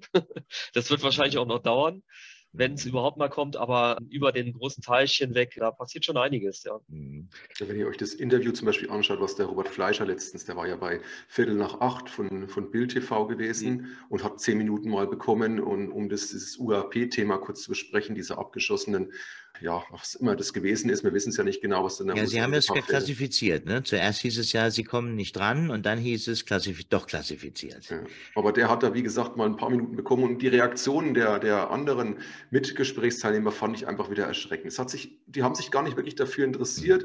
Die haben dann gleich wieder so gesagt, ach, es gibt doch viel wichtigere Themen, als dass wir uns mit sowas ja. beschäftigen. Warum sollen wir da Geld für die Wissenschaft ausgeben? Ja, ja. Also ich finde es einfach schlimm, wie, wie, äh, wie Menschen sich davor wegdrehen vor diesem ganzen Thema. Ja, die Bildredaktion hat ja sogar äh, so Zeichentrick-UFOs durch, durch das Bild fliegen lassen und so ein Schwachsinn. Aber trotzdem kann man heutzutage schon mehr über das UFO-Thema reden als noch vor 20 Jahren oder vor 10 Jahren sogar. Ja, also es geht schon besser und die meisten Leute sagen, ja klar, gibt es Außerirdische in den Weiten des Weltalls und so. Aber beim Spiritismus, wo es darum geht, dass ich Kontakt mit Verstorbenen vielleicht aufnehmen kann, dann stellen sich die Fragen, ja, wenn ich das kann, was ist dann mit mir selber, wenn ich mal gestorben bin? Und das sind Fragen, da wollen sich die Leute ganz überhaupt nicht mit beschäftigen, ja. Also das ist absolut tabu. Noch, tab noch mehr tabu als UFOs. Ja, also das, dieses neue Wort hat bestimmt auch da geholfen, das UAP, ne? Ja. UFO war vollkommen in die Boulevard-Ecke verdrängt. Der Richard Nolan ist ja einer dieser super Top-Wissenschaftler in den USA, der da in der Blutforschung und in, auch in der, äh, in der Technik, Diagnosetechnik, wohl einer der führenden amerikanischen Wissenschaftler ist. Das ist der, der vor zehn Jahren angeblich von der CIA da äh, adressiert wurde, die an ihn herangetreten sind und gesagt haben, wir haben hier Militärpersonal, das schwer geschädigt ist und gestorben sind sie auch. Ja, warum? Sie sind in die Nähe von anomalen Objekten gekommen. Und so wurde also der Richard Nolan als Hauptdiagnostiker in dieses Thema da herangeführt und der war jetzt gerade bei Tucker Carlson, das ist so ein Fox News Moderator, war der exklusiv in so einem Sonntagnachmittagsgespräch und da nimmt der Carlson da drauf Bezug und sagt, ja, jetzt äh, äh, erklär uns doch mal, ich glaube Gary heißt er. Nee, wie heißt er? Sebastian, du hast den Namen. Gary Nolan? Ich glaube Gary Nolan, oder? Ja, also Nolan heißt er mit Namen. Nolan, ja. Mhm. Und dann, und da sagt er, ja, nee, also bei dem, bei den, bei den ganzen höheren Ranks in der Wissenschaft, die damit betraut sind und auch bei den höheren Ranks im Militär, ist es ganz klar, das sind nicht menschliche Intelligenzen, die hier auf Erden existieren, wahrscheinlich unterm Wasser und draußen irgendwie mit einer außerirdischen Connection. Ja, warum wissen wir nicht dann da viel mehr, wenn die seit Ewigkeiten neben uns her existieren? Naja, weil wir ungefähr so wichtig sind für die, wie sagen wir mal, ein Termitenvolk, das irgendwo auf der Erde lebt, für uns. Wahrscheinlich so weit äh, voraus evolutioniert äh, und entwickelt, dass es sich wirklich nicht mehr für uns zu interessieren scheint. Naja, jedenfalls erstmal ich weiß, da gibt es die Entführungen und so weiter, dann scheinen sie sich dann doch wieder für uns zu interessieren. Aber dass die also so neben uns her existieren können, ohne dass sie den marsianischen Todesstrahl auf uns richten, das mag viele verwundern, liegt aber dann wahrscheinlich womöglich daran, dass wir ihnen wirklich egal sind in unserer primitiven, solange wir ihnen nicht das nehmen, was sie hier auf Erden brauchen. Ich könnte mir vorstellen, die Erde ist sowas wie ein wie ein Sprungtor oder sowas, dass die hier also vielleicht kurz auf ihre Basis sich zurückziehen im tiefen Ozean und dann irgendwie da auch dann weiterreisen. Ich weiß nicht, ob die Erde da irgendeine zentrale Bedeutung für die hat.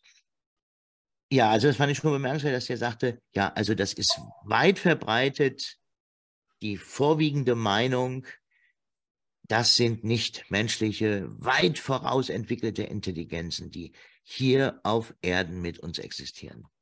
Ja, es ist ja eigentlich schon der Wahnsinn, dass wir immer noch mit dem Großteil der Bevölkerung darüber diskutieren müssen, ob es überhaupt außerirdisches Leben gibt. Ich meine, das ist ja, also, das ist ja so ein Schritt zurück. Dabei haben ja im Prinzip große Militärs und, und, und Regierungen ja eigentlich schon längst eingestanden, dass mindestens fünf bis zehn der, Prozent der gesichteten UFO-Sichtungen, also besonders wenn wir auf die USA zu sprechen kommen, der jährlich gemeldeten Sichtungen eigentlich äh, nicht erklärbar sind und von irgendwelchen Intelligenzen gesteuert werden. Das heißt, die geben es ja eigentlich ganz offen zu, die Regierungen und das Militär her. Nur es interessiert halt niemanden, weil es nicht wie eine Dauerschleife jeden Tag bei ARD und ZDF durchläuft, dann hält sich das auch bei den Menschen nicht fest. Es wurden ja auch schon riesige UFOs und Raumschiffe gesehen, die nicht nur ein paar Meter groß waren, sondern zum Beispiel damals die Phoenix Lights, das könnte ja zum Beispiel ein sehr großes Raumschiff gewesen sein. Das haben ja Tausende von Menschen gesehen. Und was ist passiert? Ist danach dann die große Offenbarung gekommen? Nein, nach ein paar Wochen war das Thema wieder vergessen und keiner erinnerte sich mehr daran. Obwohl wir eigentlich die ganzen Beweise schon seit Jahrzehnten eigentlich auf dem Tisch liegen haben. Und trotzdem muss man sich mit den meisten Menschen immer noch darüber unterhalten, ja, gibt es überhaupt irgendwo im Weltall außerirdisches Leben außer uns? Also da frage ich mich jedes Mal, wo lebt ihr überhaupt? Es gibt ja so viele offizielle Statements, Äußerungen und Filmmaterial. Mir fällt gerade ein, der kanadische Außen- oder Verteidigungsminister war es mal, ein ehemaliger, der auch vor laufender Kamera sagt, es gibt mindestens, genau. Nee, Hellier war das. Genau, Hellier, genau. Den Namen weiß ich jetzt nicht genau, auf jeden Fall mit der Aussage war er dann da, ähm, ist da zu hören, dass es mindestens, ich glaube, mindestens vier außerirdische Rassen gibt, die aktuell mit der Menschheit mhm. in Kontakt stehen. Und so eine Äußerung auch von einer offizie offiziellen Persönlichkeit dann wird auch komplett ignoriert. Und da gibt es ja mehrere von solchen Aussagen. Ich ja. sag mal, wer wissen will, kann wissen. Informationen sind halt auch eine Art Schwingung, Energie und was wir daraus machen, ist halt immer die Frage. Und jegliche Energie und Schwingung, glaube ich, lechzt nach Ganzheitlichkeit. Und wenn wir jedes Mal den Bruch in uns drin vollziehen und uns dann nur in eine Schublade und das nicht ganzheitlich betrachten, dann ist das schon der Grund, warum wir da dann nicht mitziehen dürfen. Ja, also ich erinnere mich ja noch an meine Kinder. Ich meine, Kai und ich, wir werden uns wahrscheinlich noch eher daran erinnern. Wir sind wahrscheinlich die Ältesten in der Runde. Aber damals noch in den 80er, 90ern, da wurde auch in Deutschland mit dem Thema anders umgegangen. Ich weiß noch bei Stern TV, da wurde das, wurde das Alien-Autopsie-Video damals ernsthaft besprochen. Es gab Talkshows damals, wo mehrfach über, über äh, Aliens oder paranormale Phänomene ging. Das war viel mehr Sendungen im Fernsehen gingen, gingen um dieses Thema. Und dann irgendwann kam so dieser Cut. Ich weiß nicht so, wann das so war. Mitte der 90er ging es los. Dann hast du immer weniger von den Sachen gehört, dann wurde es immer mehr ins Lächerliche gezogen, mit so Shows auch wie Next Uri Geller. Das war ja reine Blödelshow im Prinzip gewesen. Da wurde die ganze Thematik eher ja, so ein bisschen ins Lächerliche gezogen. Und seitdem ist eigentlich hier in Deutschland wirklich in der Hinsicht wieder Funkstille. Ich glaube, das hing aber auch, ich glaube, das hing aber auch mit den privaten Sendern zusammen in den 80ern und 90ern. Wenn ich so an Rainer mhm. Holbe denke zum Beispiel, das war ja so der luxemburgische Sender, ich glaube RTL Plus war das sogar, wo der dann vor laufender Kamera live in der Sendung Geisterkontakt über Radio hergestellt hat. Äh, die Aufnahmen kann man sich ja immer noch anschauen, auch auf YouTube. Ähm, mhm. Das wäre ja heute überhaupt nicht mehr denkbar. Also ich glaube, das, ja. das hing auch mit den, mit den Privaten zusammen, weil die sich einfach mehr getraut haben. Ja. ja, aber auch dann schon auch die Dinge ganz oft ins Lächerliche gezogen haben. Also wir haben da, denn eigentlich hat man ja so, so wissenschaftliche Beiträge gerne typischerweise vielleicht in einem ARD-Beitrag damals noch, äh, Heumer von Dittfurt in den 80ern oder so. Ne? Das, das war natürlich eine Antificker dafür. Es gab in Arte, gab es da mal eine große UAP-Doku und das war, glaube ich, so vom Öf öffentlich-rechtlichen äh, dann so das Letzte, was es in dieser Hinsicht gab. Ja, so, aber hier, hier sehen wir, wie uns also das Thema Elongation über ähm, die Verformung äh, von Reptiloiden in die menschliche Komplexion hinein jetzt zum Thema UAPs und Außerirdische geführt hat. Ähm, ja, die Diskussion ist ja auch hier auf einer dualistischen Ebene ganz heiß im Moment. Es gibt also die, die eine Partei, die sagt, es sind unsere, unsere Offenbarer, die bringen uns nur Gutes und die wollen uns Space Brothers an die Hand nehmen, ja, und Sisters natürlich, an die Hand nehmen und möchten uns in ein neues Zeitalter führen. Ja, und für die anderen ist es ein, eine eine Sicherheitsgeschichte, eine Sicherheitsbedrohung. Das sind so diese beiden großen Parteien in dieser UAP-Diskussion. So, nämlich auch eine auf jeden Fall. Sowieso ganz klar, werden wir gleich sehen, über das Mediale hinausgehende Phänomenik, nämlich die der sogenannten Divine Illuminescence.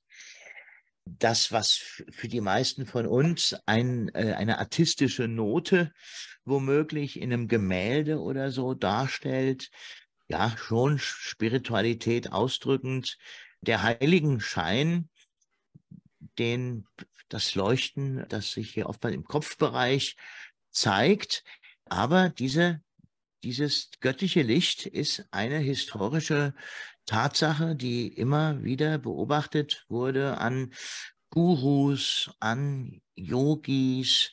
Jesus Christus selbst soll immer wieder dieses, diese starke Leuchtkraft in sich gebunden haben, und zwar nicht nur durch sein Charisma, sondern ganz klar eine Form des Übernatürlichen, eine Art, eine Art übernatürlichen Präsenz. Man kennt das ja auch so ein bisschen aus transpersonalen Erfahrungen mit Ayahuasca oder anderen Substanzen, in denen überhaupt Lebendigkeit eine Form von Leuchtkraft um sich bindet, ob das ein Blatt ist, das an einem Baum hängt, ja, oder das Gesicht des Gegenübers. Da kennt man also Ansätze dessen, was uns also in den Weisheitsbüchern übermittelt wurde. Ja, und dieses Leuchten, das ging also gerne über von Guru auf Devotee äh, oder Scholar, also von Guru auf den Schüler ging dieses Leuchten gerne über, ebenso wie in die Besitztümer der entsprechenden. So hat man also beispielsweise von heiligen Gegenstände hm, ausgegraben. Die sollen also diese Leuchtkraft in sich noch getragen haben. Ja, hier unten sind nochmal so ein paar Bibelsprüche. Die kann ich aber gar nicht ganz sehen, wegen dem Dingens hier. Ja, also äh, äh, Matthäus beschreibt dieses Phänomen an Christus selbst, dass also das Gesicht oft so hell wie die Sonne gestrahlt hat, dass man also gar nicht reinschauen konnte. So hell soll das Gesicht geleuchtet haben. Und wenn das Gesicht sich so aufleuchtete, dann geschah das auch mit den Kleidungsstücken, die er trug. Die sollen dann also auch in so ein, in so einen Leuchtmoment übergegangen sein. Ja, und Christus hat natürlich selbst ganz viele äh, überhaupt Analogien mit, mit dem Licht und äh, ja, lichte Kräfte und lichtes Scheinen. Also die, das göttliche Leuchten ist eine scheinbar, histor scheinbar historisch beschriebene Tatsache und geht ein bisschen daher mit der göttlichen Unverwesbarkeit. Da kommen wir gleich nochmal dazu. Ja, möchte da irgendeiner was zu sagen? Also wir sehen ja die typisch künstlerischen Darstellungen hier, zumindest ganz links und ganz rechts, wo also dieses Leuchten in Form eines Heiligenscheins es ist also kein Symbol, keine Kodierung, die der Künstler hier verwendet, um zu zeigen, das ist ein Heiliger, sondern es stammt aus überlieferten Beschreibungen von quasi wortwörtlich leuchtenden Heiligen. Ja, du hast ja, ganz zu Anfang der Darstellung, Kai, ähm, den Begriff Charisma schon mit reingeworfen. Und ich habe vor ein paar Monaten mal zu dem Ursprung des Begriffs Charisma gegoogelt oder mich da ein bisschen zu informiert. Und Aha. da kam es wirklich auch dazu, dass das als auch aus dem Religiösen kommt, halt nicht, dass man nur wortgewandt ist oder eine gewisse Ausstrahlung hat. Diese Ausstrahlung wirklich darauf zurückzuführen ist, auf diesen Schein. Also, dass es quasi um eine religiöse Erkenntnis sich handelt bei diesem Charisma, das auch dann weitergegeben werden muss, aktiv, um dieses überhaupt übertragen zu können. Also, das ist jetzt keine rhetorische Fähigkeit ist, die man sich eigenständig aneignen kann, sondern wirklich eine religiöse Erkenntnis, die übertragen wird, dieses Charisma, dass es darauf zurückzuführen ist, unter anderem in einer Darstellung zumindest. Und das äh, erinnert mich ganz stark daran, ne, dass das wirklich vielleicht das Charisma selber einmal als Begrifflichkeit für genau diesen Effekt, den wir hier sehen, benutzt wurde.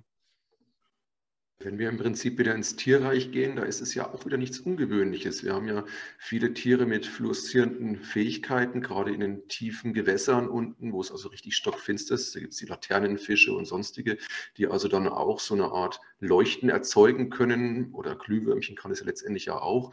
Also wenn wir es im Prinzip in der Tierwelt sehen, dann halte ich das halt immer auch für uns Menschen nicht völlig unmöglich, dass, dass wir vielleicht auch eine Art Leuchten erzeugen können. Es gibt ja auch die Pyrokinese zum Beispiel, wo also Menschen Feuer äh, entfachen können, entweder an ihrem Körper oder können an bestimmte Stellen, können sie durch einen Blick oder durch eine Handbewegung Feuer entfachen, was ja auch wieder so eine Art Leuchten darstellt, was Helles. Also ich halte es nicht für unmöglich. Wo wir natürlich in der Tierwelt das eigentlich schon sehr genau zuordnen können zu ja, Elektrizität, die die Fische oder dieser pflanzlichen Biolumineszenz zuordnen können, die wir auch im Pflanzenreich finden bei Algen. Also ich finde es interessant, dass wir hier, was den Menschen betrifft, schon wieder eine Eigenschaft sehen, die übernormal ist, die Menschen zugeschrieben wird, wenn ich mir überlege, was wir jetzt also schon alles besprochen haben bis jetzt, von, von Wundmalen, die sich auftun, bis hin zu Verlängerungen, Extragliedmaßen, der Möglichkeit, sich ja aus dem Menschsein heraus in irgendeiner Form anormal zu verändern, haben wir hier jetzt die nächste Eigenschaft. Es geht ums Leuchten. Und ja, irgendwo muss man sich, muss, muss man sich tatsächlich fragen, ist uns das alles aberzogen worden? Ja, also das finde ich übrigens hochinteressant mit diesem Charisma-Begriff, dass das, also gerade was dieses Weitergeben, dieses Übertragen, dass das hier eine Rolle spielt, sich auf die Objekte und so weiter überträgt kann man also nicht ausschließen. Übrigens in den östlichen, in den östlichen esoterischen Lehren begegnet uns das auch andauernd, dass also äh, die Meister, die Gurus entsprechend eigene Strahlkraft äh, zum Ausdruck gebracht haben und auch die Objekte, äh, die womöglich von ihnen überliefert wurden.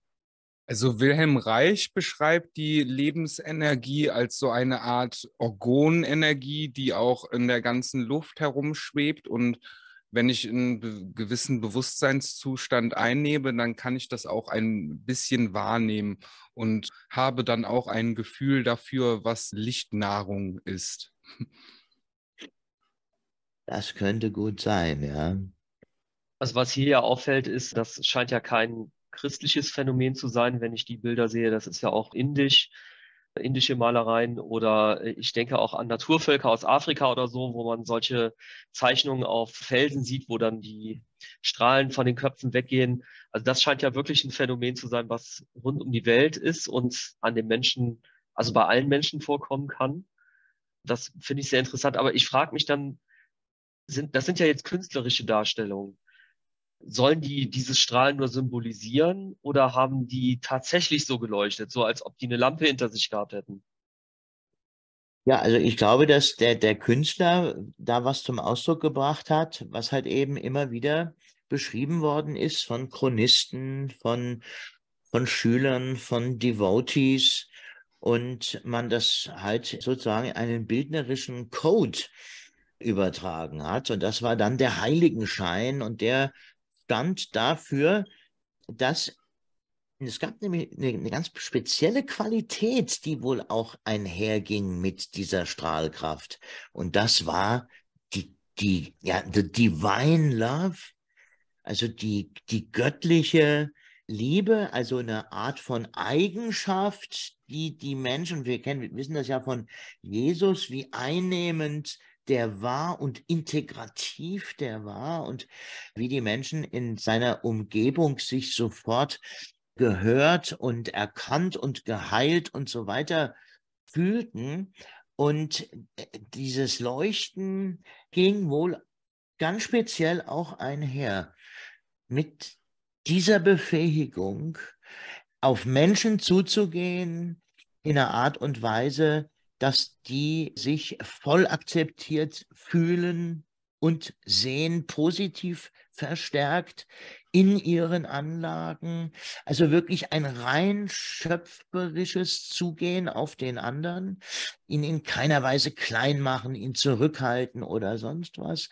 Äh, jegliche Formen der Kommunikation nicht dazu benutzen, den anderen zu manipulieren, die eigene Meinung anzunehmen, sondern eher im Gegenteil, die eigene Verwirklichung zu finden. Und das könnten Charaktereigenschaften sein, die sich dann vielleicht doch runterbrechen auf gewisse Persönlichkeiten, ja, in denen dieser Spirit tatsächlich mit einer höheren Anbindung, ja, eine, eine Leuchtkraft mindestens in den Augen der Betrachter bekommen hat. Also es gibt ja Menschen, die können ja die Aura von anderen Menschen sehen und auch heilen und daran auch Veränderungen durchführen. Es ist also nicht unvorstellbar, dass vielleicht Menschen, die ähm, besonderen Glauben haben oder besondere paranormale Fähigkeiten besitzen, diese Aura, die normalerweise nur von wenigen gesehen werden können, vielleicht so zu verstärken, dass die dann plötzlich auch von anderen Menschen wahrgenommen und gesehen werden können. Also möglicherweise handelt sich dieses Leuchten da um die Aura. Guter, oder, sehr, gute, sehr guter Einwand, ja. Oder auch, dass es einen gewissen Zustand eines Individuums gibt, wo die Aura dieses goldene, scheinende einfach automatisch annimmt und das dann auch für andere zu sehen ist, dass das noch nicht mal irgendwie provoziert ist oder so. Ich komme jetzt von meiner blauen oder grünen Aura in die goldene rein, sondern wenn man das alles verstanden hat und in sich integriert hat, man dann automatisch ja in das goldene Aura-Ding reinkommt. Ja, nicht, nicht undenkbar. Mindestens in den Augen des Betrachters. Ne? Also mindestens in den Augen des Betrachters. Ja, also. Ja. Ich würde auch noch gerne das Wort Hologramm anführen, was gerade mich bewegt, weil es auch dafür benutzt wird, gerade, dass wir uns ja vertraglich binden. Also unsere Unterschrift ist unser Hologramm Und ich habe aber eher ein Gefühl von meinem Hologramm oder von dem, was jedes Wesen ausmacht, dass das so eine Art Erscheinung desjenigen ist, was ich eine Vorstellung von demjenigen habe. Also er ist natürlich, jeder ist für mich irgendwo ersichtlich, aber das Hologramm, was derjenige ist, ist das, was er von der Urquelle quasi aus ausdrückt. Für mich. Ein Hologramm. Du meinst dieses, dieses, äh, dieses technische Hologramm, meinst du? Oder was für ein Hologramm meinst du? Also, wenn ich mir ein Hologramm vorstelle von einem Menschen, ich sag jetzt mal von dir, Kai, dann habe ich so eine Art Erscheinung, die durchsichtig, aber dennoch auch irgendwo klar wirkt. Mhm. Genau. Ah ja, ein gedankliches Hologramm. Okay. Okay. Weil Hologramm ist ja ursprünglich, glaube ich, ein technisches Feature gewesen auf eine ganz bestimmte Art und Weise dreidimensionale Bilder darzustellen. Aber jetzt weiß ich, was du äh, meintest, Sebastian. Ja, durch die Hologrammtechnik können wir in der Zukunft sowieso nicht mehr wissen, was alles echt um uns herum ist. Die ist ja schon so fortgeschritten, Project Bluebeam zum Beispiel, die können da ja Sachen an den Himmel äh, projizieren. Da wissen wir wahrscheinlich in Zukunft eh nicht mehr, ob jetzt irgendwas, was wir sehen, tatsächlich da ist oder es einfach nur ein Hologramm ist. Ich glaube, da wird noch einiges auf uns zukommen. Ja, das wird so kolportiert, diese Geschichte mit den Hologrammen am Himmel. Aber ich, ich glaube, wirklich demonstriert oder hast du da schon mal was gesehen, Thorsten? Mhm, ich habe schon so Sachen mal gesehen, ja. Die haben da schon mal Nein. so Vorführungen, habe ich schon im Internet mir angeschaut, äh, Videos, wo sie mit, äh, mit Drohnen haben sie da gearbeitet auch und äh, auch mit, mit dieser Hologrammtechnik haben sie auch äh, vorgeführt, wie es ungefähr schon aussieht. War noch nicht ganz so ausgereift, wie es wahrscheinlich in Wirklichkeit ist, aber das ist halt das, was wir zu sehen bekommen. Und es war schon relativ realistisch, was da in die Luft. Äh, also Leute, in der Hologrammtechnik, da gibt es wirklich eine, eine neue Innovation, nämlich sogenannte Hologrammboxen, die kannst du dir zu Hause hinstellen. Und wenn am Aufenthaltsort, am fernen Aufenthaltsort, wenn da auch so eine Box steht, da kann dann derjenige dort die Box betreten. Und wenn du deine dann zu Hause anschaltest, die ist mannsgroß, als würde also da ein Mensch drinstehen, dann tritt der vor dich so, als würde er wirklich vor dir stehen in dieser Box. Das ist aber noch eine sehr aufwendige und, glaube ich, sehr teure, moderne Hologrammform. Mirko, du hast es auch gesehen, habe ich an deinen. Ja, ja, genau. Ich kenne das auch mit den zwei Boxen. Gerade für Konferenzen oder für irgendwelche Besprechungen wurde es da beworben in dem Trailer, wo ich es jetzt gesehen habe. Könnte ich auch noch raussuchen, vielleicht sehe ich es sogar noch, aber das wirklich eins zu eins aus, wie so eine Sprecherkabine, sag ich mal. Und derjenige, genau. egal wo er gerade steht, wird eins zu eins simultan übertragen auf die Endgeräte, so dass das halt ja auch wie ein Fernsehdisplay, halt nur in diesem Hologrammformat, dann wirklich so dargestellt wird, als ob derjenige da gerade spricht. Und das ist jetzt eine, eine relativ neue Erfindung, glaube ich, oder zumindest habe ich sie vor kurzem erst entdeckt. Es gibt ja aber auch schon Auftritte von verstorbenen Künstlern, die schon holographisch dann Konzerte oh, ja. gegeben haben. Da gibt es ja auch schon in den letzten Jahren einige Beispiele, die jetzt so, so vielleicht ja. noch nicht so hundertprozentig aussehen, aber wo man auf den ersten Blick auch schon denkt, oh ja, wo, wo kommt der denn jetzt her? ja. Ihr habt doch bestimmt den Film äh, Spider-Man Far From Home gesehen. Da hat doch dann auch dieser, dieser Bösewicht im Prinzip durch Drohnen, hat er dann diese großen Bösewichte in die, in die Luft rein projiziert, dass dann so große Wassermonster kamen und sonst was war, ist im Prinzip durch Drohnen passiert, die man, die dann einfach diese Bilder abgeworfen haben, so perfekt aufeinander abgestimmt waren, dass sich da so ein Hologramm gebildet hat. Es ist zwar ein Film, aber ich habe sowas, wie gesagt, ähnliches schon mal gesehen. Da hat meine Firma auch das mal vorgeführt mit einer ganzen riesigen Masse von Drohnen. Die haben alle aufeinander abgestimmt und so programmiert. Die sind dann raufgeflogen und haben zusammen dann irgendwelche Bilder im, im Himmel kreiert, die absolut im Nachthimmel, im dunklen Nachthimmel, absolut realistisch aussahen. Also die haben UFOs kreiert, da hast du echt gedacht, da oben schwebt jetzt ein großes Raumschiff. Oh ja, okay. Also ich kenne auch diese Drohnenvorführungen, 100, so 200 Drohnen, aber da sieht man dann schon, die einzelnen Drohnen haben dann da irgendeine, irgendeine Leuchtqualität und im Gesamten bilden die das dann ab, das hauptsächlich durch Licht, durch ihre Lichtabstrahlkraft, weil die Hologrammtechnik ist ja, also das wusste ich nicht, dass die Hologrammtechnik über Drohnen übertragen, weil die nämlich, glaube ich, da sehr komplex ist. Da geht es ja irgendwie darum, dass ich im, in, im, im einen Partikel äh, das, die gesamte Information des Ganzen abbildet und dann da über einen bestimmten technischen Kniff diese Dreidimensionalität sich dann daraus er, ergibt. Ja, wenn man das natürlich mit Drohnen da in den Himmel werfen kann, dann kann ich mir vorstellen, da kann man alles.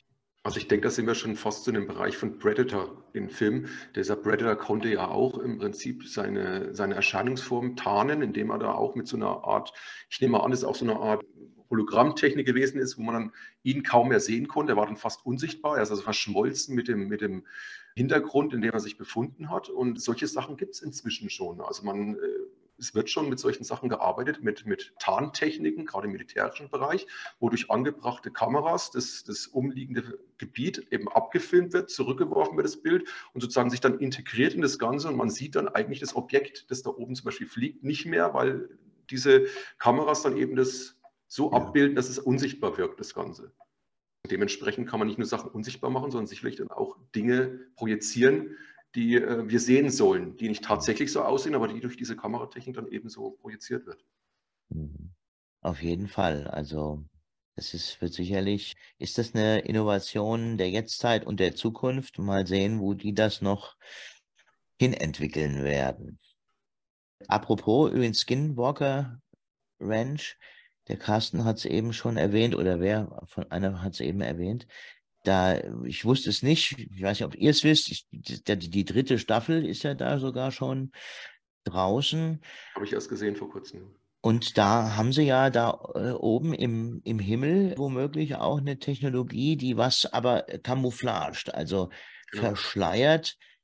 Da haben sie über der Skinwalker Ranch tatsächlich jetzt ein Gebiet ganz klar abstecken können, indem Laserstrahlen sich biegen, ja. indem Laserstrahlen sich auftrennen, hochspannend, wo sich räumliche Verzerrungen, die zeitliche... wird abgelenkt, die nach oben fliegt und an dieser Stelle ja. wird sie plötzlich abgelenkt, als wenn da irgendwas ist, was das ja, wo es nicht durchkommt. Ja. Äh, Helikopter äh, geben äh, Kollisionswarnungen aus. Aber sehen tust du nichts. Das tritt auf mit einer ganz ungewöhnlichen, mit einem ganz ungewöhnlichen Signal auf, auf irgendeiner Spur. Ich weiß gar nicht, was ist, 1,6 Gigahertz. Und äh, wenn die dann da, also auch man dann mal reintappen in diese 1,6 Gigahertz, hört sich, hört sich das an, als würde da also eine Art Satellit kommunizieren oder so. Also ganz spannende Erkenntnisse, die, die dritte Staffel. Und ich glaube, geht das nicht auch noch in Richtung, wird dann nicht am Ende sogar dann noch so eine Art äh, Vieh, äh, Animal Mutilation Case mit diesen Albracca-Dingern? Das war am Ende das der ersten Staffel. Das war am Anfang schon in einer der ersten ja, ja. Ach, echt? Oh, aber, weißt, okay. aber weißt du, also ich sehe das ein bisschen anders bei, bei der Skinwalker Ranch, denn diese Phänomene, sind ja schon lange dort. Also die Einheimischen dort und die äh, Natives, die dort leben, die sagen ja, das hat es immer schon da gegeben und da geht man besser nicht hin. Und ich glaube, dass die Wissenschaftler, die jetzt da sind, um das zu untersuchen, jetzt mit ihren modernen Mitteln und so, von diesem Phänomen genau das präsentiert bekommen, was sie auch sehen wollen. Nämlich eben, dass sich diese Laserstrahlen umbiegen und was weiß ich. Ich glaube, das Phänomen zeigt sich denen so, wie, wie sie es erwarten, zumindest teilweise, ja. Ganz denn, bestimmt, ganz denn, bestimmt. Äh, es wird ja spekuliert, ja, vielleicht sind das ja auch Techniken der Amerikaner selber, die da äh, getestet werden und so. Das glaube ich alles nicht. Die Amerikaner, die finden das toll, wenn wir das glauben, dass die das alles können. Ich glaube, das Phänomen, das generiert sich so, wie wir es sehen wollen. Also ich glaube, das, das ist ein ganz unvermeidlicher Faktor in der Wahrnehmung des jeweiligen kulturhistorischen mhm. Backgrounds. Mhm das können wir gar nicht vermeiden, dass 1799 äh, da ein Luftschiffphänomen beschrieben mhm. wurde. Und da, da äh, sahen die Leute dann tatsächlich die damals gängigen Formen von, von Schiffen oder von frühen U-Booten am Himmel. Und ja, und im heutigen modernen Space-Zeitalter scheint man da irgendwelche Probes und UFO-Formen was, was in der Science Fiction schon in den 30er und 40er Jahren, also das kann man, glaube ich, gar nicht verhindern und auch, dass die Wissenschaftler dort mit dem zeitgemäßen Geist das versuchen zu interpretieren. Aber gerade wenn wir womöglich von einer Rasse Außerirdischer sprechen, die ist hier seit womöglich weit vor Anfang der Menschheit, womöglich auf Erden existent ist und unter dem Wasser lebt und womöglich sich auch mit einer Tarntechnologie im Luftraum bewegt, dann kann es natürlich sein, dass so eine außerirdische Präsenz schon von den Navajo und von den anderen, ja, Navajo und Juden, die da lebten in diesem Gebiet, erlebt wurden. Naja, und die haben das natürlich mit ihren damaligen kulturhistorischen. Skinwalker ist dann eigentlich äh, Ausdruck des modernen kleinen grauen UFO-Nauts, der durch die Wände geht, um die Leute zu entführen. Und früher war es der Skinwalker, der die Straße entlang gejagt ist. Also eine interessante Sache noch vielleicht zu dieser Tarntechnik-Geschichte, was schon möglicherweise alles möglich ist aus militärischer Sicht. Kleine Werbung wieder, wie gesagt, in meinem aktuellen Buch ist ein Fall drin vom Andreas von Iretje, den kennt ihr sicherlich auch, den Schriftsteller. Der war ja mal zeitlang der, an der Area 51 sehr aktiv gewesen und hat auch einige Bücher rausgebracht, dort oft auf äh, der Lauer gewesen, hat diese Anlage eben gefilmt und überwacht. Und dem ist mal vor knapp 20 Jahren eine sehr interessante Sache passiert. Diesen Fall hat er mir eben gegeben fürs Buch. Der war mit Bekannten eben dort gewesen, auf so einer Anhöhe wieder, hat die Area 51 beobachtet und so in der Dunkelheit irgendwann haben sie plötzlich ein Geräusch von einem Propellerflugzeug wahrgenommen, alle drei. Ich glaube, es waren drei Personen gewesen. Und sie haben aber kein Propellerflugzeug gesehen, sondern aus der Richtung, wo das Propellerflugzeuggeräusch herkam, war ein dreieckiger Jet, der auf sie zugeflogen kam. Aber trotzdem mit diesen Propellergeräuschen. Und erst als, das, als dieses Fluggerät kurz über knapp über ihren Köpfen hinweggeflogen ist, hat sich das plötzlich verwandelt in ein tatsächliches Propellerflugzeug. Also dann sind plötzlich die Geräusche, die sie schon gehört hatten, mit dem Erscheinungsbild verschmolzen und es ergab einen Gesamtbild. Und plötzlich war dieses Fluggerät, das sie davor gesehen hatten, dieses hochmoderne Fluggerät, nicht mehr da. Und plötzlich war es ein einfaches Propellerflugzeug, das dann weitergeflogen ist. Und die haben sich alle also alle ganz verdutzt angeschaut, weil jeder von ihnen das Gleiche gesehen hat. Es gibt also auch keine Zweifel, dass da irgendeiner gesponnen hat. Also haben alle drei dasselbe wahrgenommen und haben also dann auch gedacht, sie spinnen jetzt, weil das gibt es ja eigentlich nicht. wenn man sich jetzt überlegt, das ist ja, knapp über 20 Jahre her. Und die hatten damals also schon das Militär diese Technik mit möglicherweise mit Tarntechnik, mit äh, Memory-Metallen, mit denen sie vielleicht gearbeitet haben, die ihre Form verändern können, was auch immer da letztendlich der Grund dafür war, dann können wir uns mal vorstellen, was vielleicht jetzt äh, heutzutage schon alles in der Hinsicht möglich ist. Also ich könnte mir vorstellen, draußen fliegen vielleicht die ganze Zeit große Raumschiffe über unsere Köpfe hinweg, die wir aber einfach nicht sehen können, weil sie mit irgendeiner Tarntechnik arbeiten. Also ich würde an der Stelle gerne ansprechen, dass in meiner Wahrnehmung ganz klar die Paradoxität irgendwo da ist, dass der wissenschaftliche und ja technische Fortschritt und die Evolution dessen uns irgendwo ins Verderben treiben da drin ist auch irgendwo eine Botschaft der geistigen Welt verankert, die uns Prinzipien der Wirkungsweise von Energien im Universum aufzeigen sollen. Davon bin ich überzeugt. Das könnte sehr, sehr gut sein, ja. Ich glaube, ich weiß, was du da meinst. Als Blaupausenvorlage, um die Prinzipien zu verstehen, meinst du? Ja. Mhm. Ich habe gerade einen interessanten Artikel gefunden, das war mir gerade noch im Hinterkopf, der ist auch schon, ich glaube, drei oder vier Jahre alt. Da wurde ja wirklich mal von einer Firma so eine Folie gezeigt, mit der man quasi das Licht brechen kann, wo man sich dann hinter verstecken kann, hinterlaufen kann oder auch anziehen kann teilweise, wo man dann nichts mehr hinter sieht. Gibt es schon länger wohl? Also ich meine, das hier ist jetzt noch nicht so ausgefeilt wie das, worüber wir jetzt in der Militärtechnik gerade gesprochen haben, aber ich kann ja mal kurz hier nochmal Play drücken. Und das hier ist jetzt ein drei Jahre altes Video oder ich glaube auch schon ein bisschen älter, die Technik an sich. Das sieht man schon? Mhm. Ja, so genau. Da gibt es jetzt so ein paar Darstellungen von. Es ist halt so eine papierdicke Folie, die das Licht bricht. Und ähm, ja, wie heißt die Quantum Stealth, heißt diese Technologie hier vom Hersteller. Aber es ist nichts, was auch also nichts, was geheim gehalten wird. Offiziell daran geforscht wird und wo es auch schon viele Anwendungsmöglichkeiten gibt. Natürlich noch nicht so perfektioniert, wie wir uns das jetzt Science-Fiction-mäßig vorstellen. Aber es ist durchaus denkbar. Ja, ja ich denke auch, dass daran, ich denke auch, dass daran stark geforscht wird, aber ich denke dann auch immer, wenn es diese Techniken schon gäbe, einsatzbereit, warum sehen wir die dann nicht jetzt in aktuellen Konflikten zum Beispiel? Weil man die nicht sehen kann vielleicht.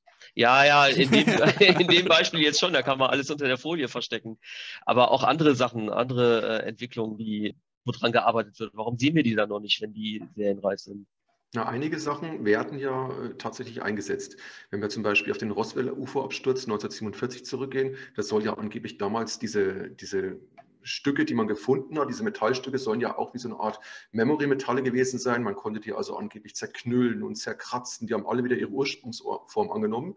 Und wenn wir uns heute anschauen, dass es Nitinol zum Beispiel gibt oder sonstige Formgedächtnismaterialien, die also ähnliche Verhaltensweisen haben, können wir schon davon ausgehen, dass es möglicherweise darauf zurückzuführen ist. Ich glaube sogar, dass, dass äh, das sogar zugegeben worden ist vom, vom Pentagon oder vom amerikanischen Geheimdienst, dass diese Metalle aus, aus früheren UFO-Abstürzen stammen. Ich denke, dieser Antonio Bragalia hat, glaube ich, eine Anfrage mal gemacht und hat dann einen mehreren hundertseitigen äh, Bericht bekommen, in dem das, glaube ich, auch thematisiert wurde, dass dieses äh, Nitinol zum Beispiel zurückzuführen ist auf mögliche UFO-Abstürze. Der Corso hat es ja auch in seinem Buch ziemlich detailliert beschrieben, wie die in die private Wirtschaft geraten sind, von Mikroprozessortechnik über Lichtfasertechnik, Nachtsichtgeräte und so weiter sollen angeblich alle aus dem UFO Roswell UFO stammen.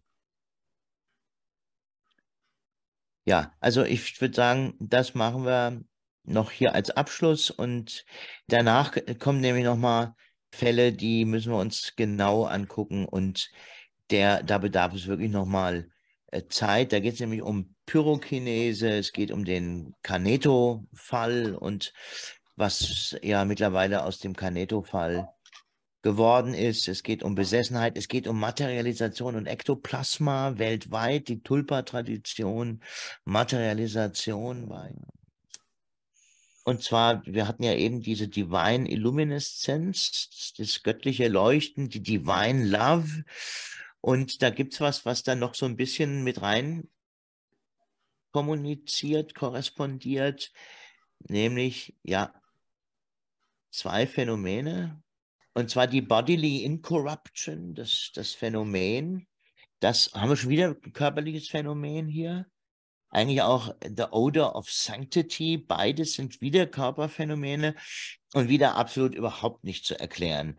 Wenn wir uns also über die extra Limbs einer Eusapia Palladino uns Fragen gestellt haben, dann ist, stehen mindestens so viele Fragen an bei der Frage, warum verrottet ein verstorbener Körper nicht? Warum gehen da nicht in großen, ja, die ganzen chemischen Prozesse, die ganzen Tierchen, die da ansetzen und losschnabulieren? Und nicht nur, dass diese Körper erhalten bleiben, sondern die geben dann auch noch womöglich den Odor of Sanctity ab, dieses rosenhaften Geruch, den, der sich schon zeigt bei der Sargöffnung, geht der, die sollen umgebettet werden. So hat man das ja entdeckt bei den Umbettungen von Seligen und Heiligen. Und bei den Umbettungen äh, wurde der Sarg geöffnet und das kam dann den, den Friedhofsangestellten dieser starke, süßliche, angenehme Blumenduft, wohl ein, ein Duft von Blumen und feinster Natur, also nicht irgendwie ein plattes Parfüm oder so, sondern es muss also hochfeine, süßliche Gerüche sein aus dem Natur, aus der natürlichen Welt der Blumen und Pflanzen. So, und dann entdeckt man das auch noch dazu, der Körper unverrottet ist, teilweise nach Jahren, der schon in der Erde lag, also wohl auch nach allem, was wir wissen, nicht einbalsamiert wurde. In irgendeiner Form gibt es auch keine Hinweise drauf. Hier sind gerade jetzt mal drei Bilder es sind Hunderte, die man mittlerweile entdeckt hat. Ich weiß nicht, ob man dann vielleicht auch ein bisschen danach gesucht hat bei Umbettungen. Das übrigens erstreckt sich auch über die Kulturen hinweg. Wir finden also auch berühmte Mönche und so weiter unverwest in ihren Gräbern. Ja, und hier haben wir drei Beispiele, die heilige Veronika Gugliani und die heilige Bernadette von Lourdes. Und den Pater Pio, den haben wir vorhin schon erwähnt gehabt, durch die Stigmata. Und da hatte ich schon erwähnt, der hatte also nicht nur die Stigmata, und das ist natürlich ein, womöglich ein deutlicher Hinweis, dass die Stigmata echt waren, in Hinsicht womöglich auf eine real existierende göttliche Kraft, die im Leben wirkte und über das Leben hinaus oder hinein in den Tod wirkte, um den Körper zu erhalten für alle Gläubigen zu sehen, die göttliche Kraft ist Gott, ist real und schenkt dem Verstorbenen ja den körperlichen Erhalt über den Tod hinaus. Biologisch, wissenschaftlich überhaupt nicht zu erklären, die, die, die Gerüche sowieso schon mal gar nicht, aber auch die körperliche Incorruption gibt es keinen Ansatz, der irgendwie erklärt, warum diese Menschen nicht verwest sind oder kennt einer von euch einen Erklärungsansatz? Es gibt auf jeden Fall eine, ich glaube, das ist eine italienische Insel, ob es jetzt Sizilien ist oder ich weiß gerade nicht, welche oh Insel oh, ja. es ist, aber da gibt es eine Art Gruft und auch Mumifizierungskult, der in dieser Gruft und auch durch die da vorherrschende Luft auch bei gewissen Menschen auch zu einer ähm, Nichtverwesung geführt ja, haben, ja. Das habe ich auch mal gehört, ja. Dann kenne ich auch noch das Beispiel von indischen Gurus, die behaupten, dass sie durch einen Meditationszustand ihre Lebensenergie so runterfahren würden, ja. dass es äh, scheinen würde, als wären sie tot, aber sie würden dann auch wieder zu Leben kommen können. Das ist der Samadhi-Zustand, ja. Den gibt es angeblich ja auf der Welt verteilt Orte, hauptsächlich ähm, in Gebirgen äh, sind die vorhanden, abgelegene Höhlen, in denen diese Personen, also nicht nur Menschen, sondern angeblich sollen sich da auch Wesen aus früheren Zeiten befinden, also auch Außerirdische mitunter oder Lemurianer oder Atlanter, die da in irgendeinem so einem Samadhi-Zustand sich befinden. Das ist die höchste meditative Zustand, den man erreichen kann. Da werden die Körperfunktionen völlig runtergefahren und man wirkt fast wie tot. Man hat kaum noch irgendwie was spürbaren Puls und äh, man ist ganz kalt und wie versteinert soll sich die, die, Haut anfühlen. Und währenddessen dieser Körper da eben sitzt, soll sich die Seele irgendwo auf Reisen irgendwo befinden und kann dann angeblich jederzeit aber in seinen Körper zurück und den Körper wieder zu Leben erwecken. Könnte ein Erklärungsansatz sein dafür. Ja, ein Aspekt, der mir noch einfällt, ist, dass der Verwesungsprozess ja in der Regel eher von körpereigenen Mikroorganismen ausgelöst wird. Also man wird ja nicht von außen vom Würmern zerfressen, sondern das meiste kommt ja von innen heraus. Und dass sich eventuell das Mikrobiom innerhalb von diesen Heiligen so verändert, dass halt nicht ein Verwesungs- oder Zersetzungsprozess auslöst, sondern eher diesen konservierenden, mumifizierenden Prozess. Was wie auch immer das sein mag, weiß ich nicht, aber ist jetzt mal ein rein physischer Ansatz dahinter. Ja, sowas muss das dann ja sein, ne? weil sonst würden sie den ja wegfressen, den Körper. Ja, also wir sehen, wir sind also jetzt heute Abend ganz oft mit Körperlichkeit und den faszinierenden Beschreibungen abnormaler, anormaler menschlicher Körperlichkeit hier konfrontiert worden, aber natürlich auch mit diesem ersten Aspekt der, der, der Schwingungen und den kreativen Kräften, die im Bereich der Schwingung zu finden ist. Ich möchte mal euch den Cymatic Trailer dieser diesjährigen Veranstaltung ans Herz legen. Da sehen wir, wie weit dieser holistische Ansatz an diese Klangthese, an diese Schwingungsthese herangetragen wurde und auch nochmal ganz aktuell abgebildet, ja, wie lebendige Formen tatsächlich aus diesen Schwingungsbildern heraus entstehen. Ja, wenn wir Lust haben, ist nur, nur ein Angebot. Wenn nicht, machen wir vielleicht mal irgendwas anderes. Aber wenn wir Lust haben, können wir hier gerne einen zweiten Teil draus machen. Hier kommen noch ganz spannende Sachen. Ja, dieses, die schwebenden Heiligen äh, Europas. Pyrokinese und was das heißt in, im Bereich der Spontanphänomene und wie beispielsweise ein spezielles sizilianisches Dorf da betroffen wurde von Tausenden von Feuern, die aus unerklärlichen Gründen da ausgebrochen sind und immer wieder ausbrechen. ja, ich habe es schon gesagt, Ektoplasma und Materialisationen, Marienerscheinungen und ihr modernes Antlitz. Das würde also dann in einem zweiten Teil hier nochmal anstehen. Ja, wir haben jetzt schon ziemlich lange auch geredet und wir schaffen es auch richtig umfangreich, die Thematiken super zu beleuchten. Und okay. das ist genial. Also, dass wir eventuell noch eine Chance haben, da einen zweiten Teil dann draus zu machen, freut mich gerade voll, ja, weil das genau so richtig ist. Ja, das war genau meine Intention, ihr Lieben. Also ich bin auf jeden Fall dabei. Ich erkläre mich bereit. Vielen Dank natürlich an alle und vielen Dank für euch fürs Hosten. Vielen Dank, dass Carsten ist immer ein geschätzter Mitdiskutant. Ja, ihr wisst ja genauso wie ihr alle anderen auch. Also ich sage danke, für, dass wir die Gelegenheit hatten, dass uns heute so schön, genauso habe ich es mir vorgestellt, so vielseitig das zu betrachten. Genau, ich sage auch danke für die Einladung, hat mir auch sehr viel Spaß gemacht. Ja, ja gerne. Dann setzen schön. wir da beim nächsten Mal wieder an, würde ich sagen, machen da den zweiten Teil draus aus den gerade angesprochenen Themen. Gerne. Fein, fein, so machen wir es. Ihr Lieben. Dann wird es mindestens genauso interessant wie heute. Ganz bestimmt. Ich sag nighty nighty. Ciao. Bye Macht's bye. Gut. Gute Nacht. Gut, Leute. Jo, bye bye. Tschüss. Ciao. Ciao.